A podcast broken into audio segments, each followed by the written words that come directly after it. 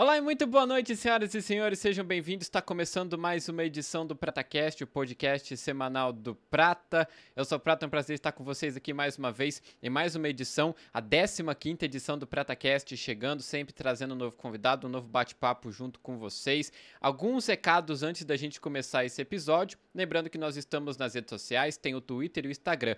Lá a gente libera sempre a agenda da semana para vocês poderem ver os convidados que a gente vai receber aqui e vocês também podem estar mandando no convidado. A gente tem lá no Instagram Box que vocês mandam lá a sua indicação de quem que vocês querem ver aqui no PrataCast. Então é só você acessar o nosso Instagram por lá e mandar aqui, né, quem você quer ver aqui na mesa junto com o Prata. Lembrando que nós estamos também no Spotify, todos os episódios são postados por lá e também no YouTube. Lembrando que o episódio é sempre postado no outro dia, então o episódio hoje, hoje é feriado, né? Até inclusive terça-feira o episódio estará disponível amanhã no YouTube e também no Spotify, então vocês podem acessar por lá também. No Spotify a gente entrou mais recentemente, mas todos os episódios já estão lá. E também tem as redes sociais aqui do Prata aqui embaixo para você poder acompanhar tudo bonitinho. Aqui tem Twitter, tem o Instagram, tem o Facebook, também tem o YouTube do Prata, então segue a gente lá também. E se você quiser conferir tudo sobre o PrataCast, tem o Linktree do PrataCast, onde tem todos os links, inclusive até a Twitch aqui, onde a gente tem os vídeos ao vivo. Beleza?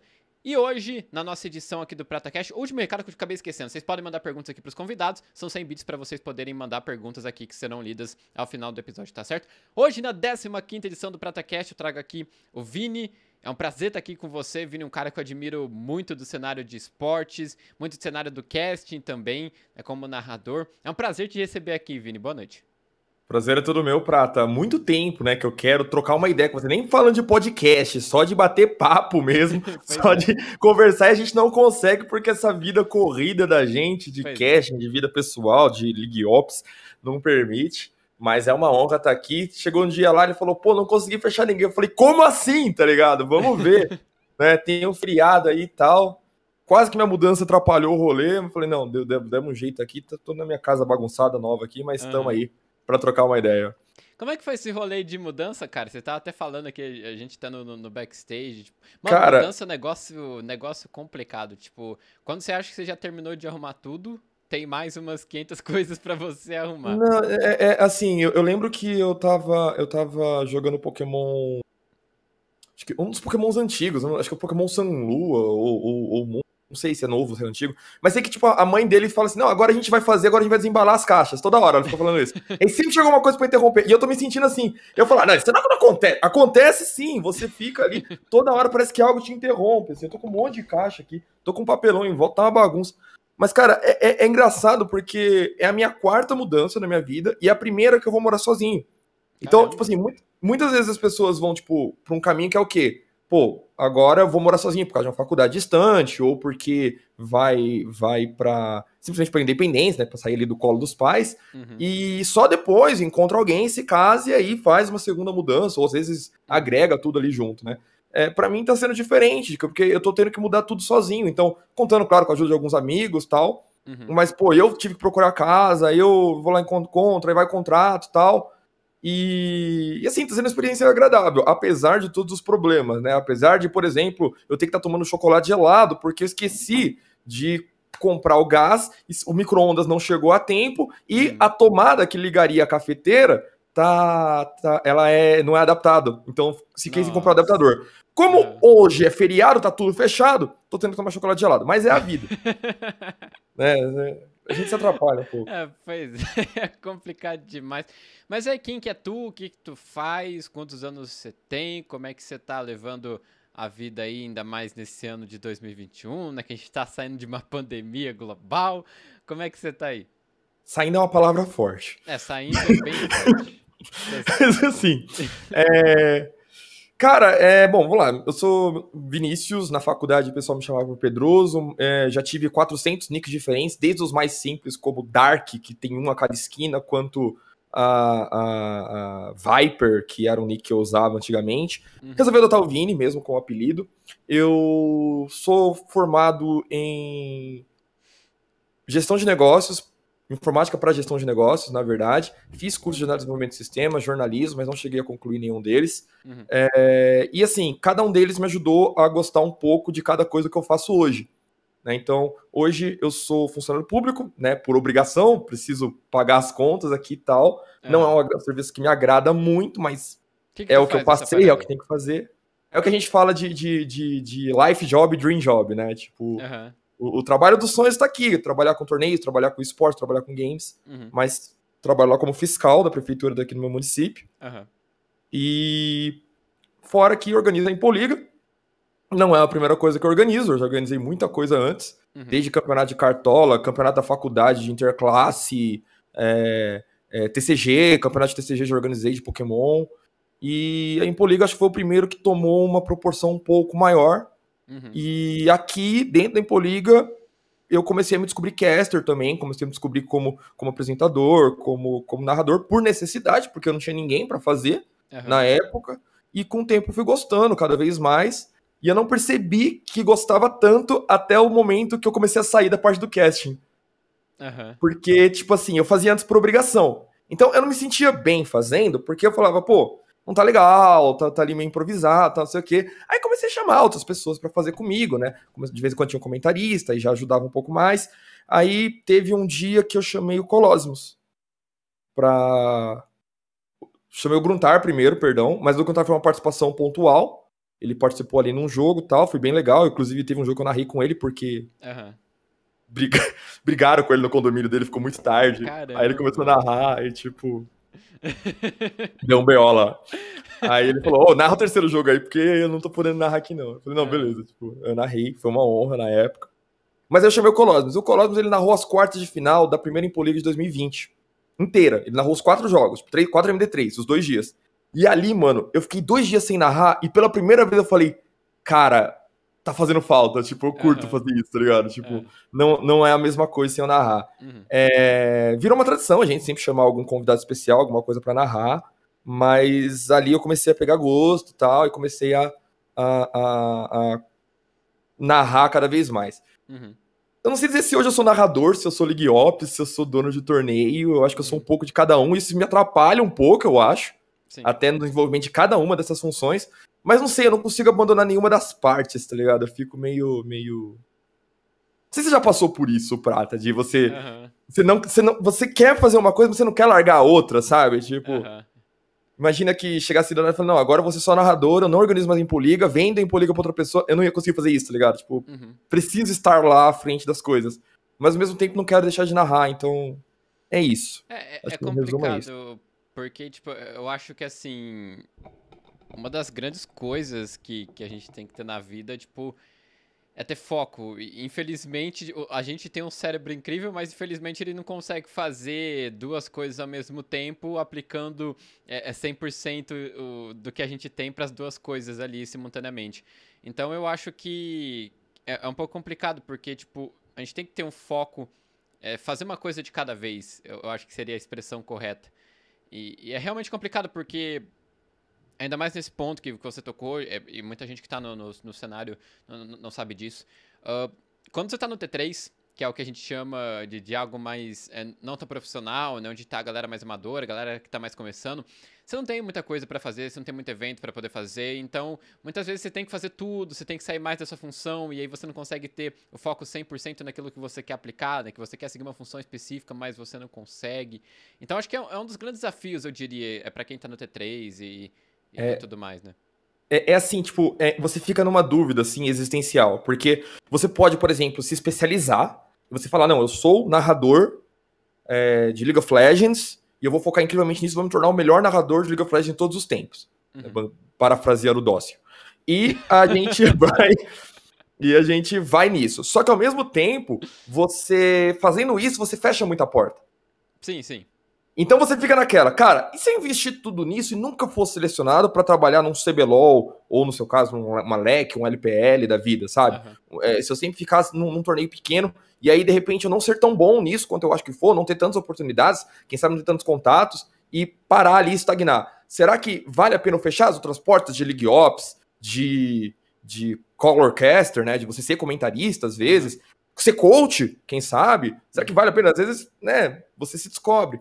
E eu vejo muito essa questão de multifunção também ser apreciada no cenário. Mesmo que você, quando também. chegar lá no, no ápice, você é, ser só narrador, o multi, multitask você né, é aprimorado. O Colosso mesmo que eu citei, tipo, ele era comentarista lá na BBL, mas ele era um, praticamente um produtor lá por trás, porque ele organizava muita coisa ali na BBL. Então, Sim. isso é, de certa forma, apreciado pelo cenário também. Então, não sei, é, é, você fica realmente nesse dilema de talvez você não, não tá conseguindo extrair o seu melhor como narrador, como League Ops, como, como streamer mesmo, e, e se você fecha uma dessas portas, talvez você perca outra lá na frente. Uhum. É, é, difícil escolher isso, não é. sei, eu fico, eu fico nesse dilema. É, é, complicado. Você até tinha falado bastante da Impoliga. Eu lembro quando eu entrei no cenário, tipo, eu logo descobri a Impoliga que foi ali no, no começo de 2019. Né? E, e naquele 2019, é, vocês estavam, tipo. Vocês não estavam ainda com patrocínio e tal. Tipo, vocês estavam ali. Era tipo, muito amador, bicho. É, era um campeonato amador. Então, como é que você era começou, campeonato... tipo. É, era tipo. Era porque era pra ser o CBR LOL se não fosse o Predict Studio, tá ligado? Aham. que faz um trabalho incrível, por sinal. Aham. Era um torneio entre amigos, né? E, e não era para virar tudo isso, não era ideia, Prata. Uhum. Eu lembro que até você me contatou na época. Você falou, ah, posso. Eu lembro, na DM, não foi? posso contratar, tá? Eu fiquei com vergonha de responder pra. Porque eu falei, mano, o cara, ele, ele tá vendo a gente com um olho, tá ligado? Que a gente não é, tá ligado? Que, Nossa, nessa época que... eu era. Meu Deus. Não, não, Prata, mas não tinha. Você mandou um portfólio que eu falei, nem fodendo, vou ter que pagar pra esse cara, eu não tenho dinheiro. É, foi, foi, até no Facebook, eu acho que eu nem tinha nem Twitter na época. É, foi no Facebook, é. foi uma parada assim. E aí, tipo, eu olhei e falei, não, o Prata era muito bom pro torneio, tá ligado? Não dava, não dava, não dava. Você ainda tava começando, eu é, lembro. É, era 2019, tipo, eu tinha o quê? Era um mês de carreira. É, tipo, você tava começando, mas você já tinha um talento bom. E o que a gente tava oferecendo era uma coisa que, mano, sei lá, a live rolava, rolava de uma maneira muito precária. A organização do torneio era, era precária também, mas era, era, vou dizer assim, era amadora. E era amadora no sentido de que, tipo, a gente amava muito o que fazia, mas não tinha o recurso. Uhum. necessário. Então a gente fazia, tocava Sim. ali e tal. E aí eu falei, puta, não dá. Eu lembro que eu fiquei com vergonha de responder. Eu nem respondi você na época, mas não eu foi lembro, grosseria, não. Desculpa. O Vini, o Vini me deu vácuo ao vivo, senhores. Foi, foi. Eu dei mó vácuo nele, tá Mas era porque você era muito bom, tá ligado? Pô, é, é, é, era muita areia pro nosso caminhãozinho, tá ligado? Como e aí, assim, cara, pelo hoje, hoje, assim, se você falar, se arrepende disso, pra caramba, tá ligado? Imagina o teu prata desenvolvido aqui e tal. Seria Pô, poderia ter começado na Impoliga, cara. Poderia, e que, por né, sinal, cara? você tá me devendo ali na Impoliga. Eu, eu quero participar da Impoliga, Vini. É, você, você fala isso, mas você nunca tem agenda. Não, claro que eu tenho. Já, Porque pra já... falar com o prata. Não, o prata, pra falar com o prata. Teve um dia que eu tenho certeza que ele soltou uma indireta pra mim. Ah. Eu cheguei, cheguei na DM dele e falei, mano, é, vai ter uma final nesse final de semana, era segunda-feira. Vai ter uma final, desse, final de semana. Dá pra ir? Ele falou, pô, esse final de semana não dá, tal, já tô ocupado com umas coisas. Três ah. dias depois ele mandou esse negócio. Não, o pessoal da organização do torneio tem que mandar é, o negócio com antecipação, não dá pra ser. Ó, é assim, não. Não, não foi uma farpa pra ti. Aquilo ali foi uma farpa pra, pra, pra um outro lugar. Que por sinal, né? Que por sinal, galera tá achando aí, galera que tá né, abrindo aqui o espaço na nossa conversa, Vini, né, só pra falar um pouco mais sobre isso. Galera que tá aí organizando eventos no T3, tá maravilhosos, pá, que não sei o quê. Tá crescendo bastante, né? Tá crescendo. Ainda bem, ainda bem, porque nós precisamos do T3, né? E, e assim, a gente tem agenda tal, tudo, só que assim, tem que ser uma coisa avisada pra gente com antecedência. Porque transmissão é uma coisa complicada, tá, senhores? Não é fácil, não. Não é fácil, tipo, não é só você sentar ali e fazer brincadeirinha na frente da câmera, não é fácil, não. Entendeu? Então, assim. Ah, não? Não, não, claro Pô, que não. tô fazendo errado, então, cara. então, assim, né, chama a gente com antecedência ali, duas semanas, organizando evento. Não só pra gente, né, mas pro, pro evento também ser bem organizado, né, ser bonitinho tal. Tanto o pessoal que cuida do League Ops, enfim, né, então planejem isso bem, né. Aquela indireta não foi pra você, Vini, foi, foi pro outro, que eu não mas vou bateu, mas bateu, mas, mas, mas, mas, é importante, tá ligado? Porque, assim, é, parece brincadeira, mas... É, a parte de organizar campeonato eu sempre tive experiência, então com isso eu não tenho problema. Uhum. A parte de casting ou de, de League Ops, especificamente do LoL, de que você tem que fazer uma live e tal, para mim eu sempre tô aprendendo todo dia. Uhum. Então, por mais que já tenha dois anos fazendo isso aí, eu tô aprendendo ainda. Então é legal você, por exemplo, dar toques assim desse tipo, porque às vezes o pessoal não tem essa noção também. E na época, eu lembro que eu, eu te chamei porque a pessoa que ia vir primariamente não, não ia, tá ligado? Tipo, essa eu avisei com antecedência uhum. e depois ela deu pra trás, aí deu pau. Aí falei, ah, vou ver com o prato. de cancelar na hora também é brincadeira. Nossa, é né, muito bom, cara. assim, tem o outro lado também, né? Porque se você, por exemplo, se você é caster e você assume um compromisso, caster, League Ops, qualquer coisa, vai trabalhar num torneio, você assume uhum. um compromisso e você vai cancelar, pô, dá pelo menos duas semanas de antecedência que pois você é. vai cancelar, porque é. quando você entra ali naquelas duas últimas semanas, não tem mais o que você fazer, você precisa Sim. tocar o evento e pronto, uhum. né? E aí algumas coisas ficam improvisadas, não ficam boas. Mas enfim, Prata, é, campeonato da Impoliga, você sabe que tem de segunda a sábado, segunda a é, domingo. É bastante coisa, né? Tem muita coisa, vai entrar agora a Minor, que a Minor é um campeonato incrível pra você narrar, tá? Tipo, é tipo CBR LoL. Olha só, olha só. É mesmo, eu quero mesmo participar, mais. Vini. Me chama, hein? Vamos. Cê, cê Pega uma quarta-feira que estiver livre, me avisa. Belezura, belezura. Pega uma quarta-feira que você estiver livre, me avisa. Belezura. Porque a Minor é um campeonato incrível de narrar agora, vai ter Ó, a... hashtag a... estreia do Prata na Impoliga, hein? Pode deixar vai. anotado aí. Prata na Impoliga. Prata na Impoliga. é, mas assim, eu, eu, eu é, sempre fiz questão de trazer gente assim que estivesse começando no casting, uhum. é, especialmente a partir do meados de 2020. Eu dei oportunidade a algumas pessoas que foram para frente, outras que nem tanto. Os times né? também, né? Times também. Na verdade, eu acho que esse é o grande chance assim, da Impoliga. Não é. É curioso como jogadores, é, a gente talvez vai ter um longo prazo a gente consiga revelar alguém, mas é um processo muito mais lento. Demais. A parte, a parte de background, ela é mais rápida. Sim. Eu soube de social medias que começaram a trabalhar nos times. Eu obrigava os times a criar Twitter. Eu falava, não, vocês vão criar um Twitter. Vocês vão. O obrigatório tem que estar no regulamento lá. Tem que, quando você assina, você vai criar um Twitter e vai manter ali as divulgações dos jogos tal. Alguns cumprem mais, outros menos. Mas nisso começou a surgir a necessidade de social media e muito social media bom começou a despontar a ponto de começar a trabalhar externamente. Uhum. É, a gente tem um caso de um rapaz que trabalhou em 2019 né, em Poliga, num time. E aí ele chegou aí pra Cade, se eu não me engano. Não sei onde é que está esse cara, mas foi longe, sabe? É, alguns, alguns casos, por exemplo, de você ver é, alguns casters, às vezes conseguindo um espaço num, num torneio quintal, não CBLOL ainda, mas que já vai dar uma remuneração para ele, é legal, sabe? Uhum. Eu lembro o Vinho, por exemplo, é um comentarista que eu tenho, não sei se você conhece ele, conheço, mas é um cara que começou nisso do ano. Também.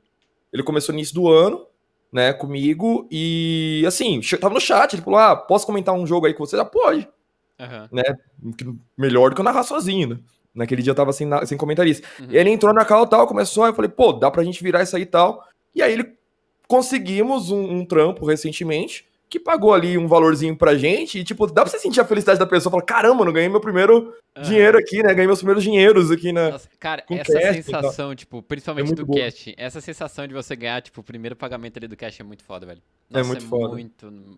Se você não esquece, eu não esqueço até hoje, a primeira vez foi no, no, no Tarenas, que ainda existe, né, não tá tão em atividade, mas existe, inclusive um grande abraço, né, pra todo mundo do Tarenas, o, o Bruno Monteiro, né, que faz todo o trabalho ali. Estive lá com eles durante esse tempo e, cara, é muito legal receber esse primeiro pagamento. Foi muito ali bom. no torneio deles. Por mais que foi pouco assim, cara, tipo, você nunca esquece, tipo, pô, mano, o que eu fiz aqui, tipo, me deu, me deu um resultado, tipo, da hora, sabe?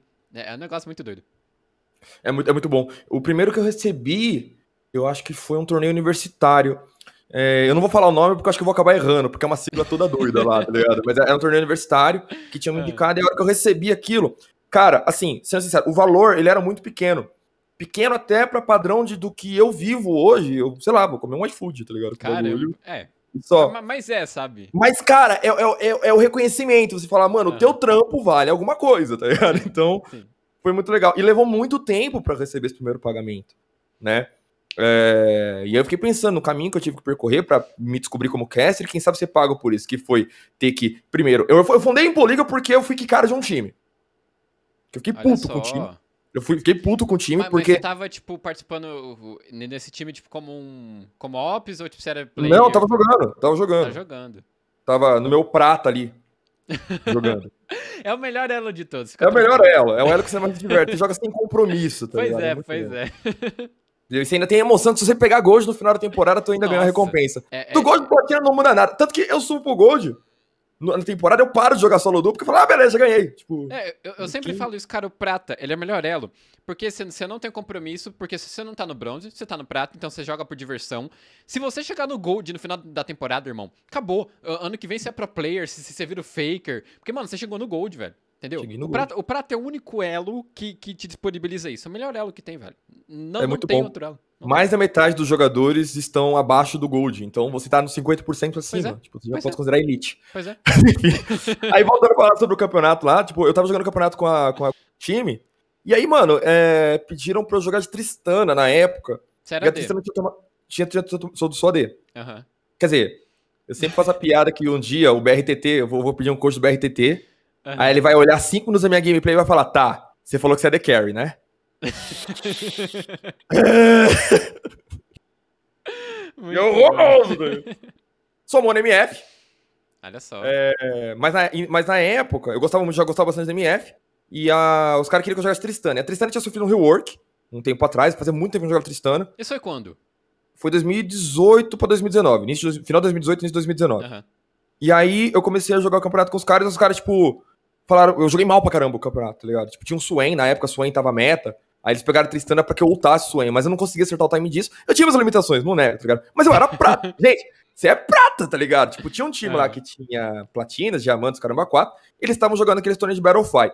Sim. E aí acabava acontecendo. O que, que foi muito frustrante? É que eu passava a semana inteira treinando, tomando esporro, sabe? Uhum. Beleza. Aí aprendi alguma coisa, sentia que tinha evoluído alguma coisinha ali, chegava no campeonato, na Battlefy, nosso time ali de platina, diamantes e eu no prata, e chegava a enfrentar um time que a princípio era todo prata, mas tinha um gameplay de mestre, ou seja, tava smurfando. Smurfando.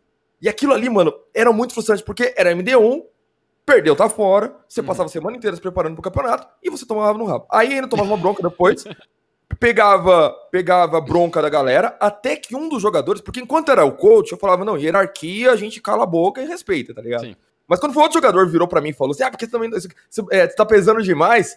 Eu falei, amigo, como assim, tá ligado? Tipo, A famosa treta BTT Vylon. Cala a boca, é, moleque. tipo, farmou a Eve a mais, tá ligado? Que não devia Aham. acabou o time e, e cadê a. é, E assim, tipo, não, não, não deu certo, tá ligado? E acabou que eu saí do time bem frustrado. Uhum. E se tem uma coisa que me incomoda, Prata, é ficar parado. Por questões de depressão, que eu já passei por isso ali em 2017, 2016, 2018, mais ou menos, 2016, 2018. E, e eu percebia que quando eu ficava muito parado, eu tinha maior risco de voltar a isso. Então eu precisava Uhum. ocupar minha mente com alguma coisa. Então eu sempre fui estar com um projetinho. Como eu falei, era organizar o campeonato do Cartola, era o TCG, era, era o futebol da faculdade tal. E eu não tava mais fazendo faculdade, eu não tava jogando em time, eu não tava fazendo nada. Já tinha, tinha acabado de comprar minha outra casa. Aí eu falei, mano, preciso fazer alguma coisa. E aí veio esse estalo. Eu já tinha a página da Empolgou CBLOL lá. Falei, ah, mano, acho que eu vou fazer um torneio que seja mais acessível, né? Pra galera prata, pra galera gold, pra galera ouro, sem descartar os diamantes e tal, que a gente faça equilibrado. Aí criei aquele sisteminha de pontos, joguei lá no, no- na comunidade, deu 17 pessoas. Falei, não dá nem quatro times, beleza. Uhum. Enfiei eu, um amigo meu e minha esposa, minha ex-esposa agora, Aham. pra, pra, pra jogar. Jogamos. E aí que surgiu, tá? Titaram Cabelo Rosa, INXP que deu certo, Pipoqueiros Gaming e a Empolgados, que era o nosso time, Aham. né? Foi legal, teve uma experiência bacana e a gente teve a brilhante ideia de transmitir a final no, no- no- na página, né? No Uhum. Facebook. Quem narrou foi o, o. que agora acho que é o CS Gol da Depressão, não tenho certeza. Ele mudou o negócio dele lá, era CBLOL da Depressão antigamente. Aham. Ele narrava, aí ele fez a narração. Mano, assim, a câmera tava tapando os itens, pra você ter uma ideia da qualidade da live. Foi incrível, assim. Mas tá lá, tá na história tal, o cara narrou. Aham. E aí, beleza. Fiz... Como transmitiu, chamou a atenção, juntou mais nove times. Fizemos segunda edição. Na segunda edição era pra ele ter narrado de novo, ele sumiu. Caramba. Ele não apareceu no dia, era campeonato de um dia só, ele não apareceu no dia. A gente, na hora de chegar na narrar a final, eu falei, tá, beleza. É, eu vou narrar. E prata do céu, eu acho que você nunca viu uma narração tão ruim na tua vida, cara. É- Olha, Era... eu, eu não sei porque eu acho que se eu pegar minha primeira narração que tá lá no YouTube, eu acho que bate de frente, hein? Mas você, quando pegou a sua primeira narração pra narrar, eu imagino que você falava, não, eu vou jogo. Sim. Você se preparou, talvez, no dia pra narrar aquele jogo? Não, eu, não, eu não tinha preparação. Sentei ali e foi. Não, não, diga assim. Chegou no... Um dia antes alguém falou, Prata, você vai narrar esse jogo. Sim, sim. Eu falei, não, ama- amanhã eu vou gravar tal coisa. Sim. Você vai gravar. No meu caso, foi tipo assim, tava organizando o torneio, o torneio tava rolando, aí rolou a primeira fase, rolou a semifinal, chegou na final, parecido. E a gente tinha falado que a gente ia transmitir a final, como fizemos na primeira edição. Uhum. E tinha que transmitir. E aí eu falei, mano, vou fazer aqui, tá ligado? Cara, foi muito ruim. É, era, era ali eu me senti horroroso, sabe? Porque é, é- é engraçado porque eu sou funcionário público, mas essa exposição a uma câmera e era 20 pessoas, 30 pessoas vindo no máximo, vendo no máximo, era uma live bem pequena. Sim. é, me deixou muito nervoso. E, e, querendo ou não, você tá narrando, a página acho que tinha 10 mil seguidores na época. Algumas pessoas acessavam a live aleatoriamente, sem saber. E aí vinha aquela cacetada, né? Nossa, mano, que narração horrorosa, não sei o que e tal. E eu, assim, como eu não respondi o chat. Essa, né, não respondi o chat, mas eu chegava e falava assim, mano. É o que eu tenho para entregar, é. né? E ao, ao mesmo tempo eu falava, e ele tem razão, tá ruim. Porque sabe aquela coisa, tipo, aí ele vai pra cima e aí esqueci o nome da habilidade, esqueci o nome do campeão, esqueci o nome do quem tava jogando, uhum. e ficava uma coisa engessada, momentos de muito silêncio e tal. Uhum. Eu fui ficando muito nervoso com aquilo. E só que aí fui, fomos tocando. E aí, sei lá, acho que conforme fui narrando é, tanto jogo, em algum momento você, né, acaba aprende, pegando né? algumas coisas, né? Sim. Tipo, Assim, você dá um estudo, né? Tipo, não sei como é que você estuda casting, Prata, porque. Cara, eu acho que assim, o casting, em termos de estudo, é primeiro voz.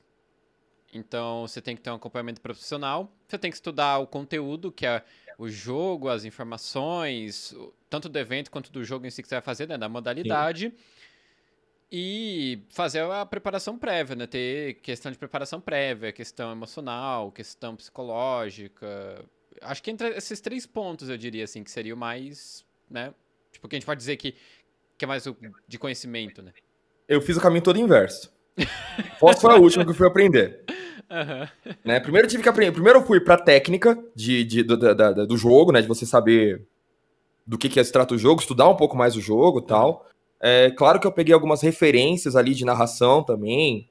Na época, Toboco, Chaep, eram quem estava mais em frente. Gruntar também tive muita influência dele. Uhum. É, algumas de rádio, porque eu ouvia muito narração no rádio. Nossa, e, narração de rádio é muito boa. É uma delícia. Eu ouvia muito o Deva Pascovitch, que, que infelizmente faleceu lá naquele acidente da Chapecoense, né? Uhum. É, mas eu ouvia muito ele na CBN. E o Éder Luiz, que chegou tanto tempo na Record, mas trabalhava no Transamérica. A referência dele de rádio era boa.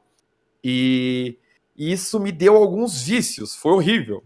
Uhum. Deu alguns vícios, por exemplo, narrar muito rápido, que é o narrador de, de, de, de rádio é rápido, é descritivo, Sim. né? E aí tive que dosar isso com o tempo. É... Foi aprender isso mais no final de 2020, pra você ter uma ideia. Fiquei um ano narrando correndo, achando aquilo ótimo e não tava, não tava bom. Uhum. É... E depois eu fui aprender a parte emocional, que eu comecei a prestar atenção que se tivesse alguma coisa fora, isso me afetava. Uhum. E até, na verdade, até hoje eu não consigo controlar muito bem isso, é bem complicado, uhum. na verdade. Esses dias eu tava falando, mano, eu, tá, eu tava com a cabeça assim, porque eu não sabia se, o aluguel ia ser aprovado ou não, eu precisava, já tava me incomodando ficar um pouco na casa da minha mãe, uhum. eu tava narrando lá, né, e bom, você é sabe, a gente grita um pouco, né? Tipo, é, a gente faz um pouco é. de barulho, né? Então, só um pouco, só. Só um pouco. Né? assim, ninguém falava nada, minha família foi super de ele não reclamava. Mas você se sente incomodando, né? Porque você acha aí, que você está incomodando o outro você tem certeza que você tá incomodando. Uhum. Não, não, faz sentido, né? E aí, tipo, você. Eu, eu tava com esse mano, será que vai sair o aluguel? Será que não vai? Será que vai pagar? E os móveis, como é que eu vou comprar tal? Quando eu resolvi tudo, eu percebi que eu narrei melhor. Que uhum. nesse período eu tava narrando de uma maneira que eu tava me Eu falei, gente, eu não tô conseguindo entregar aquilo. Então é difícil de surpreender disso. E só recentemente que eu fui cuidar da voz. Que eu tava perdendo a voz, o prata. Perder, de perder mesmo, tá ligado? Tipo, sim, sim, sim. Porque eu narrava muito rasgado alguns lances. Sim, não é que não era necessário. Dá para narrar ras, rasgado alguns momentos, mas não é sempre. E tem aquela técnica de você prender diafragma, soltar mais, não soltar da garganta, soltar aqui e tal. Sim. Todo esse rolê. O que ainda me atrapalha um pouco às vezes. Às vezes eu solto da garganta, mas aí eu me controlo um pouco mais quando eu percebo que tá afetando. Uhum. Mas, sei lá, fui, fui desenvolvendo. A, você falou que você estudou isso, mas, tipo, a minha referência, eu até peguei aqui pra participar, isso aqui, ó. Esse livro. Mandar Ah, eu já vi esse vídeo na internet. Esse eu, livro. Eu comprar. Esse livro ele é do do, deixa eu pegar o nome do autor aqui para falar direitinho. É de um locutor, não é? Chama... Ele é do Carlos Fernando Skinner e com um prefácio do Mauro Betting. É, é, sim, sim. Né? É, ele narra desde 79 e tal. E é muito bom, assim, ele fala muito. Só que, qual que é o problema? Ele é de futebol. Pois é. Esse é o problema.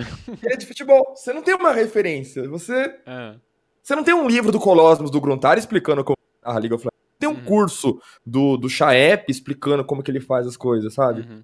É, e você fica tipo, tá, como é que você começa nesse cenário? É... Agora, quero ser caster, e aí? Tipo, uhum. não sei.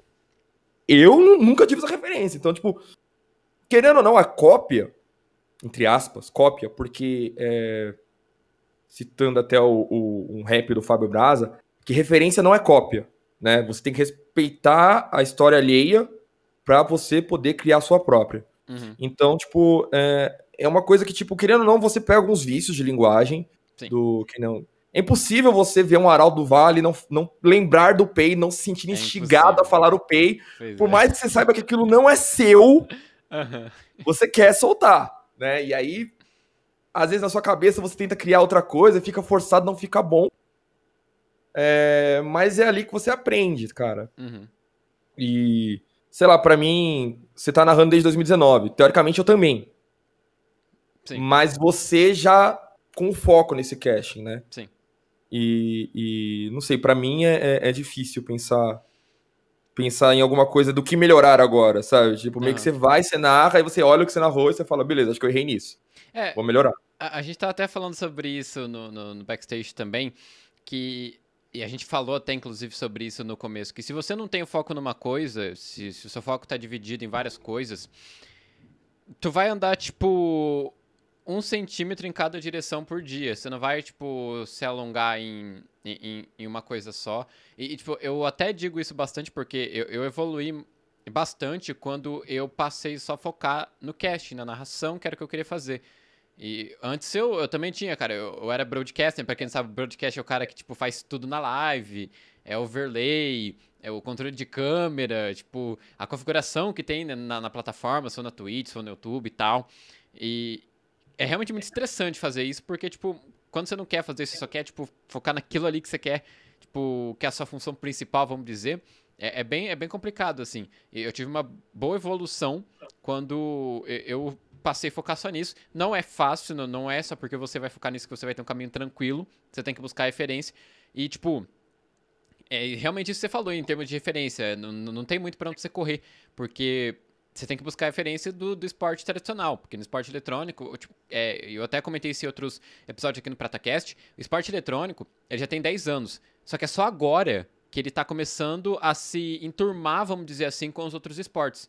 Nesses últimos 10 anos foi um desenvolvimento primário do esporte eletrônico. Né, para ele, vamos dizer, né, de fato se tornar um esporte que, que as pessoas que são de fora enxerguem ele como esporte. Esses 10 anos foram necessários para isso. Vamos dizer assim. Esses 10, né? Porque o, CS tem competição desde quando nasceu e o CS tem 20 anos. Mas, é, assim, assim, falando dessa década mesmo, sabe? Competição não é esportes.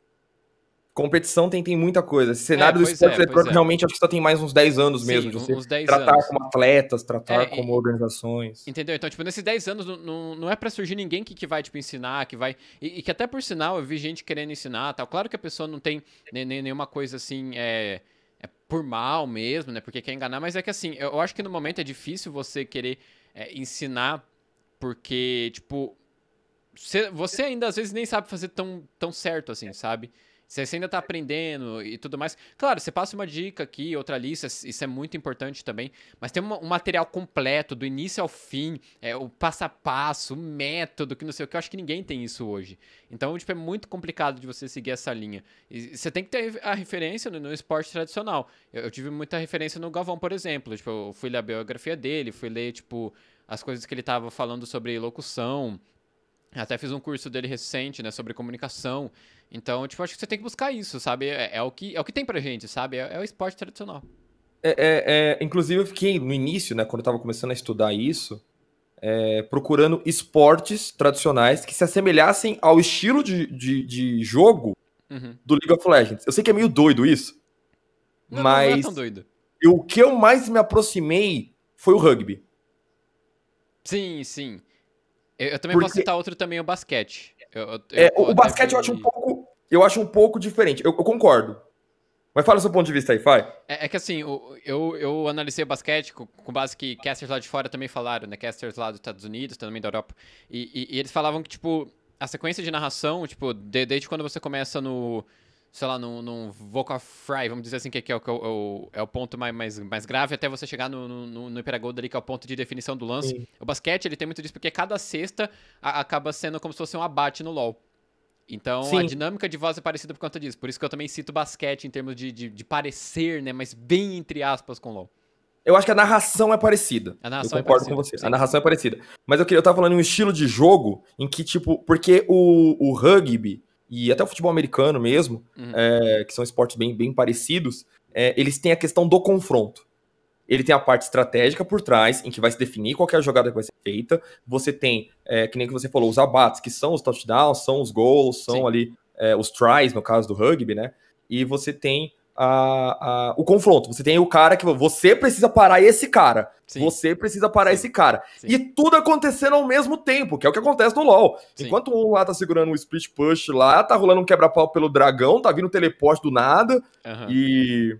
Aliás, obrigado, Riot, por criar a porcaria do Dragão X-Tech, que agora vai surgir cara do nada. E eu vou demorar dois anos pra entender o porquê disso. Tem umas coisas que é chutante narrar o LoL, velho. Tem umas coisas que é- que é meio chutante narrar do LoL. Viego. Vi- É, o Viego, eu diria que ele foi o campeão que, que mais me deu trabalho, assim, nas nações, cara. Porque enquanto ele estiver vivo, a fight não acabou, sabe? Você já narrou um jogo com Viego, Nico e Silas ao mesmo tempo? Eu já tive esse desprazer. Cara, eu já narrei um jogo na LC onde o caçador fez o seu primeiro pentakill. Foi o primeiro pentakill da história da LC de um caçador. E ele tava de Viego e ele matou quatro malucos sozinho. Não, e aí você fica assim, não. O Viego pega aqui, tô aqui agora o double kill da capa. Triple do EZ. Ah, tá, é o Viego. Aí você, tipo, Pois é. até você Ele, entender ele o que, que tá muito. o Vi- O acontecendo. Viego mudou muito a mecânica do jogo. né? A, a Riot podia simplesmente deixar o ícone dele lá. Não custava. Pro spec, pelo menos. Não, o, o, que, o que eu acho assim, o, o que eu acho assim, tipo, é, é que ele deixou as fights mais longas, tal, tipo, enquanto ele estiver vivo, você ainda não pode cravar que a luta acabou, vamos dizer Sim. assim. né? Então, eu acho Vai que foi ter- isso mais que, eu- pelo menos assim, em mim, tipo, pelo menos do, do- que eu vejo, assim, tipo, que eu acho É que mais meio- mudou pra mim. O, o Action também me tilta às vezes. Se você, não pra... eu ainda não narrei Você não narrou. Ah, é porque você narra só leque, velho. Desculpa, É, que a foi- Infoliga é um pouco mais avançada. A gente, a gente arrisca essas coisas. Já teve Vex, já teve. Já teve Action, entendeu? Já tive essa experiência. Eu Aham. posso falar que sou mais experiente no Prata no casting só por causa dos campeões, sacanagem. Cara, o Action, eu não sei você, mas tem algumas lutas que são muito confusas, Hum. né? E aí, inspirado em CS, Valorant, tem um dado momento que você não narra mais o que tá na tela, você narra o que tá na legenda. Sim. Tipo, alguém morreu e você não viu a vida dele descer, porque desceu muito rápido, ou porque tava rolando muita habilidade, você vai lá na legenda, lá aparece do lado, ah, tal cara bateu tal cara, tal cara, Sim. tal cara. E aí, quando o Action revive alguém, ele mata alguém, ao mesmo tempo, ele aparece a vermelha, dizendo que ele matou alguém, e aparece Aham. uma verde, dizendo que ele ressuscitou alguém que tinha morrido antes. Aham. Eu sou daltônico. eu vejo o verde e o vermelho, eu falo, meu Deus, double. Ah, não, ele ressuscitou outra pessoa. Tipo, Aham. ai, meu Deus. E aí tem que ter a calma de falar, não, eu eu ainda errei. não narrei o Action, então não, não- não posso falar sobre isso. Prepare-se. ok, ok. Não conte com a legenda quando você tá usando lá. Quando você tá. Mas enfim, aí tipo, é, é, tem, tem, tem esses, essas, essas lutas assim tal que são mais generalizadas, né? Uhum. E o, o rugby eu acho que me ajudou um pouco nisso, né?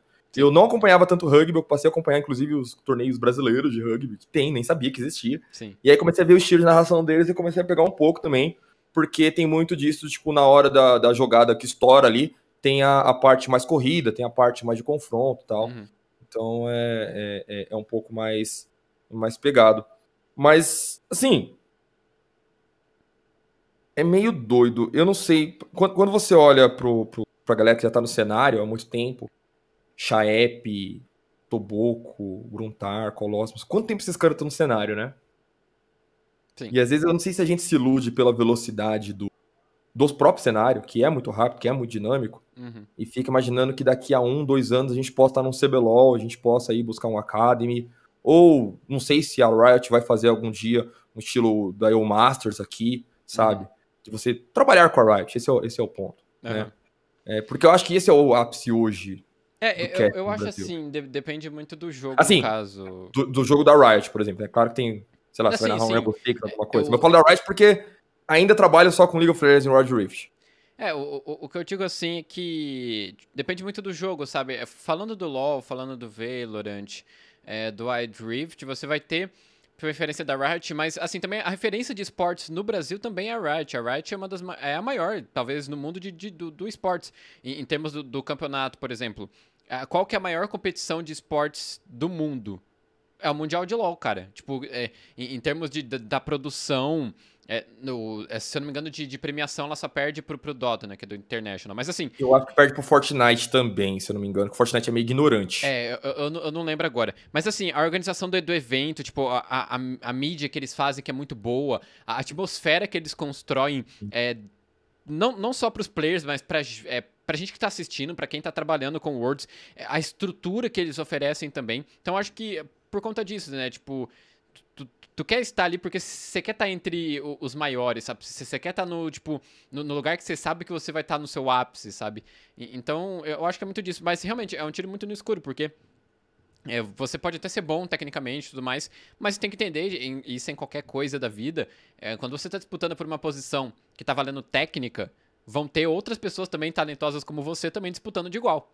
Então, é, técnica, é, né? é, uma coisa bem complicada. Aí Aí entra muita coisa, né? Entra. Sim, sim, é, tem muita coisa. Mas assim. Trabalhos de, anteriores. Dizendo assim, pode... num contexto é, de trabalho técnico, vamos dizer. Sim. Né? É que assim, a técnica, na verdade, ela passa a ser o inglês. É, pois é, pois é. Não é diferencial para mais ninguém. Pois é. Hoje em dia também, faculdade, tem que ter, não é mais diferencial para mais ninguém. Sim.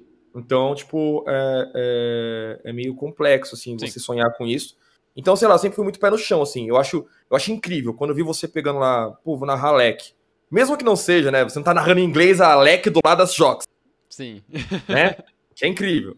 Seria incrível. Mas, mesmo que não seja, é um passo muito grande, né? Você trabalhar ali sim, sim. com isso. Né? É um passo bem bacana. É um trabalho e... internacional, tipo. Sim, querendo ou não, né? E acho que acaba acompanhando lá para Portugal também, né? Sim, sim. Passa sim. lá também.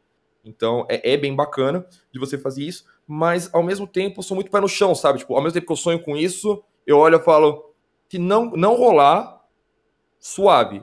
É, eu, eu, eu também, tipo, eu acho que eu posso compartilhar também de, de, da mesma forma, tipo, eu, eu acho que é importante, assim, você fazer o trabalho defendendo o que você acredita e, tipo, dando valor pelo que o trabalho fez você se tornar.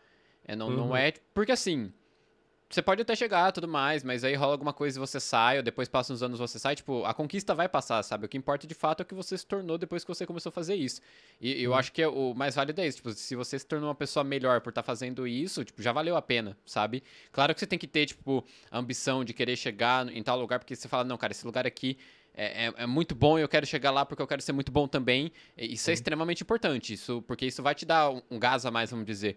Mas eu, eu acho que o que importa de fato nisso, não só pro cast, mas para qualquer outra área, é isso. Tipo, é o que você tá se tornando né, nesse, nesse caminho. Porque é, é um caminho, pô, a gente falou, complicado, tem problema pra caramba, você tem que aprender muita coisa. Então, acho que isso Você tem que aprender na marra, muitas vezes, né? Você tem que aprender sim, sim. dando a cara tapa, errando, e aí depois você vai e corrige. Sim, tem que aguentar muito hate, tem que aguentar muita crítica. Não sei você, Prato, você é um menino muito fofinho pra alguém te dar hate. Não, mas... eu já recebi, velho. É, é dose, cara. Tem, assim, sabe? É complicado. Porque quando você, a pessoa te dá o feedback, sei lá, se você chegar ali no meu, no meu PV e falar Acho que você tá narrando muito corrido, não tá dando para entender o que você tá falando. Eu recebi esse feedback do o ex-CEO da, da Falcon, na época que eu tava com a parceria com a Falcon. Uhum. O, o Totti, né? Que aí depois daquele BO todo com, com a Vorax e tal, não vale entrar no método. Mas eu na época. Eu lembrava disso, inclusive. Você lembra disso? eu nem lembrava. Rolou nesse que... ano, não sei se você tá sabendo, 31 de março e tal. Eu, eu, eu nem lembrava. Mas assim, ele me deu um feedback que foi bom. Ele chegou e falou assim: não, ó, você tá narrando muito corrido. Aí eu comecei a. Pô, dói na hora, você fala, pô, mas deixa eu ver aqui, realmente acho que tem razão tal. Sim. Agora, quando o cara chega na tua live, aí joga lá no, no, no chat do Twitch, e eu te... como eu faço broadcast também, eu não faço narração, você tá ali ligado no chat também. Aí o cara é assim, é, gemer, geme pra caramba, narrar, eu falo. Beleza. Tá bom. Né? É, hate é. É, é complicado. O, o, hate, assim, que, que eu mais tive, eu acho, dificuldade, eu diria, foi com o hate de torcida organizada. Porque a, a torcida organizada. Tu falou mal da PEN? Não, não, não foi de, times que estão no CBLOL, foram de ah. outros times. Mas, assim, a, a, torcida organizada, eu acho que tem, tem torcedores que eles não entendem é, o limite do outro. Então, tipo, eles querem. Eles são fanáticos pelo time, é, pelo time, no caso. Eu respeito isso, até porque, tipo, eu, eu também tenho time, sou fanático por ele, não, não no LoL, né? Mas em outro esporte. É, mas assim, você não pode deixar, tipo, o seu fanatismo pelo time, pelo clube, te dar o, o direito, assim, de, de invadir o espaço da outra pessoa, de, de, de desrespeitar a outra pessoa, sabe? E, então, eu, eu tomei hit por isso, tipo, que assim, eu, eu narrei, tipo, um, um, triple kill pro time inimigo e o cara que tava torcendo pra equipe, ele ah, mas... tava, tipo assim, ferrado com o time dele, tava xingando o time dele, e aí ele achou que por eu ter falado triple kill, eu tava torcendo pro outro time. E daí veio mandar DM e tal. Eu nem leio, viu, gente? Quem quiser dar hate em mim, pode dar, minha DM tá aberta. Eu nem leio esses negócios, sabe? Eu não fico, eu não, eu não, não perco meu tempo discutindo com essas coisas. Mas esse hate de torcida é muito complicado. É foda. Eu, te, eu tenho uma teoria de que você só se oficializa caster quando você toma esse hate em específico. Porque Sim. o torcedor, eu acho que ele tem uma imagem que você não pode narrar o gol do time adversário. É, pois é. Pois é. Tá ligado? Tipo assim, e, e é meio. Do... E, e assim, Lembra de um jogo que eu tava narrando? E aí o jogo tava. Foi jogo da Impoliga. É... O jogo tava. tava. Tipo, uma parada assim, acho que era 20 a 2. Um pau, assim. Nossa. Caso de pássaro, quando nem existia esse termo, tá ligado? É. E aí, o, o, o, cara chegou lá, tava narrando, tava falando, pentakill, o cara fez um pentakill e tal, roubou o barão, que a outra equipe tentou fazer um barão desesperado, foi roubar o barão, o cara é. chegou, fez o penta, eu falei, que o espetacular atuação, sei o que tal. Viu, chat? Ah, também tá torcendo pro time adversário? Nem não, tem, tem que ser mais imparcial. Aliás, eles erram o termo. Tá sendo muito imparcial. Eu falei, tô, tô sendo, vocês não estão entendendo. Então tá bom. Né? E aí, como é da Impoliga, eu, às vezes eu me dou o direito. Se é externo, eu nunca faço isso. Mas quando é da Impoliga, eu me dou direito de responder na live, que eu acho que eu tô esperando isso. Uhum. O cara ia falar, amigo, teu time tá perdendo de 20 a 2. Você quer que eu fale bem no teu time? Deixa eu falar bem aqui da Sona que roubou uns 2kg aqui do Lúcia. e aí seu time não consegue ganhar o negócio. Pô, pelo amor de Deus, tá ligado? Tipo, mas assim, acho que todo mundo passa por esse clubismo. Todo mundo acha que o Chaep torce pro Flamengo, todo mundo acha que, que o, o. Achava que o Toboco, acho que torcia pra, pra NTZ e tal. E não uhum. tem nada a ver, tá ligado? Tipo. Não, não tem, não tem. Cara, eu assim, eu não acho errado narrador, comentarista, o que for que tá ali na transmissão, caster, né, no caso, que aparece ali na frente da câmera, torcer pra alguém. A pessoa, ela, só tem que ter, tipo, a, a postura de entender que ela é um profissional ali. Se o, o, o, trabalho dela é relatar a história, ela tem que relatar a história como a história tá sendo contada. Sim. Tipo, é, e, e não como ela, tipo não, não, não, deixar esse lado do torcedor invadir, tipo, o, o, trabalho dela. Se você sabe fazer isso, tudo bem, mano. Você pode torcer para qualquer um, desde que você saiba fazer isso. Né? E, e, boa gente sabe fazer isso. E, só que tem torcedor que não entende. Tem torcedor que acha não. que você tá torcendo pro outro lado, tem torcedor que acha que você tá ali, né? Então, cara, é, é muito complicado o hate de torcida. Tipo, acho que é o pior hate, eu diria, assim, que tem. Mas é, é, o pessoal tá falando de ser flamenguista no futebol, mas diga assim, torcer pro Flamengo do LoL, obviamente. O Tichinha passou por isso também, se eu não me engano, porque ele é santista e teve o Santos, né, um tempo ali brigando para acesso e tal, na, na... Que tinha o Rainbow, não era? É, tinha, tinha o Rainbow. Jogava é, muito. Tinha, tinha, tinha ali, tava, tava no rolê. E eu lembro que até perguntei para ele, ele falou, não, tipo, é, se vier, eu vou tocar com profissionalismo. Eu passei por uma situação muito doida, na época eu tava criando a Impoliga, que foi na quinta temporada. Eu acho que foi a primeira que a gente transmitiu todos os jogos. Uhum. Tipo, antes era às vezes a gente pegava um jogo ou outro, mas foi a primeira que a gente transmitiu todos os jogos. E até então, foi a última temporada que aconteceu isso, tinha um time meu, da minha organização, jogando o campeonato. Uhum. Que era a Night Kids. Inclusive foi campeã. E eu narrei essa final. Uhum. Né? E era um pouco estranho, mas como o campeonato era muito amador ainda, é, não pegava tanto. Sim. Eu era o, o, dono da equipe, uh, tinha o capitão lá, eles resolviam tal. Eu lembro que teve algumas situações que a gente teve que aplicar punição na nossa própria equipe e tal. Não rolou esse BO. Mas aí chegou na final, e foi a Night Kids e a Winged, e eu narrei. Uhum. E eu lembro que eu falei assim, eu, eu me cobrava. Eu falei assim, eu vou narrar o lance da Winged desproporcionalmente em relação ao da Night Kids. Uhum. Porque eu estou narrando. É como se eu é como se eu estivesse narrando que eu quisesse que a Winged ganhasse. Uhum. Eu botei isso na minha cabeça. Eu fiquei, tipo, dois dias martelando isso. A Netkiss ganhou 3 a 2 a final, até, até hoje, para mim, acho que foi a melhor final que a gente já teve. Embora o nível técnico era menor, mas acho que foi a final que mais extraiu emoção. Mas teve né? um clima de final, né? É, te, não, teve, mano, foi, foi aquelas finais que, tipo, 1x0 de uma equipe, a outra equipe vira, e aí depois a outra equipe vira de novo. Ah. E o quinto jogo tava perdido e de repente ela virou no quinto. Caramba. Só que, assim, falando assim, parece que eu tô falando que foi Down e SKT. Mas, é, tipo assim, é Rolou um Yasu sem bota. dessa série, não. Fiquei triste, mas enfim, continue. Não, eu não, não fiquei feliz com o resultado. Eu teve, teve uns, teve uns negócios meio estranhos ali, mas é, a série em si ela foi legal. A da EDG também, né? Mas é, rolou em azul sem bota, rolou um combo de Gragas e MF fail, né? Que tipo, a MF lutou, Gragas lutou, tirou todo mundo de perto. Nossa. Foi, foi horroroso. Aham.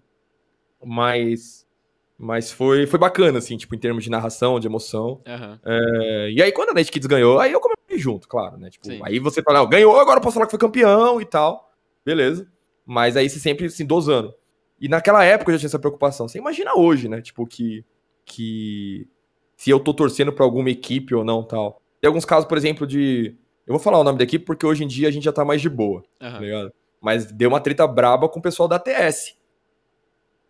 Porque a TS, não sei se já narrou um jogo da TS, a TS é meio fanática. Hum, Não, a torcida não, não, deles. Nunca narrei. É uma torcida grande, é uma organização grande, T3, já, já bem, bem consolidada. Uhum. Na época antiga deles, é, é, primeira vez que eles participaram da Impoliga, é, eles ficavam spamando muito no chat. A gente tinha uma regra que não podia ficar spamando no chat. Aham. É, justamente porque, como a stream é pequena. Quando a stream é grande, não tem o que fazer.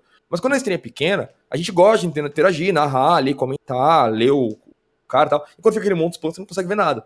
Então Uhum. tinha essa regra. Aí a gente começou a banir uns caras desses, né, tal, que, que não, não respeitava. Aí começaram a xingar, e aí começaram a partir pro lado também, ah, não, tá sendo parcial, não sei o que, sofrer hate e tal. Uhum. É era, era meio pegado. Hoje em dia, tipo, o pessoal já entende um pouco mais, né? É, acho que o pessoal também já amadureceu, mas... Aliás, esse processo de amadurecimento do T3 tá sendo algo legal de acompanhar, de perto. É, tem muita organização que surge e morre, que, que hum, por um resultado ruim, ela desfaz todo o time. E tem algumas organizações que estão ficando um pouco mais maduras, que você começa a perceber que ela tá trabalhando um pouco melhor ali no cenário. E que se a gente evoluir para um T3 organizado pela Riot, essa equipe provavelmente vai estar lá, sabe? Porque é uma equipe que sempre tá se destacando dentro do cenário Sim. que ainda é amador do, do T3, né? Aham. A gente tem ali a Liga GG e a Impoliga Major como principais referências de uma liga, Sim. e tem os torneios Mas os abertos, periódicos, né? assim, da, da, É. da, da Razer, da Logitech. É, eu, eu, eu nem sabia se podia falar o nome das, das negócios aqui, mas enfim. Não, não, desculpa. pode falar. Cara, que não tem problema não, que, que não tem nada combinado não, que é assim. Tá, beleza, só pra... É, Você fala, não, tomei um processo da Razer lá, tal. Você... Não pagou queria- meu cachê. Eu eu queria até comentar sobre isso, né? Sobre T3 e tudo mais. Você que tá aí organizando no T3 e que tem um tempo já. é, teve uma mudança muito grande depois que a gente teve é, a construção da franquia. Eu sou muito a favor da franquia, porque eu sou a favor do profissionalismo. E a franquia, em tese, fortalece muito isso, porque você tem mais dinheiro ali, você tem mais responsabilidade, tem mais investimento. As marcas passam a olhar para isso de uma maneira mais profissional do que um modelo aberto, por exemplo. E assim, eu queria a tua opinião sobre é, o, como é que você vê o T3. Eu, eu acho assim que a gente ainda vai ter boas mudanças para o T3 nos próximos anos, até porque o T3 é a base. A gente precisa de um T3 forte. é, e, e eu acho que é uma questão de tempo da gente ter um, um investimento maior nesse sentido, né? Ter uma liga oficial, até parceira, inclusive, de ligas como a Impoliga, a Liga GG também, inclusive um forte abraço para todo mundo da Liga GG.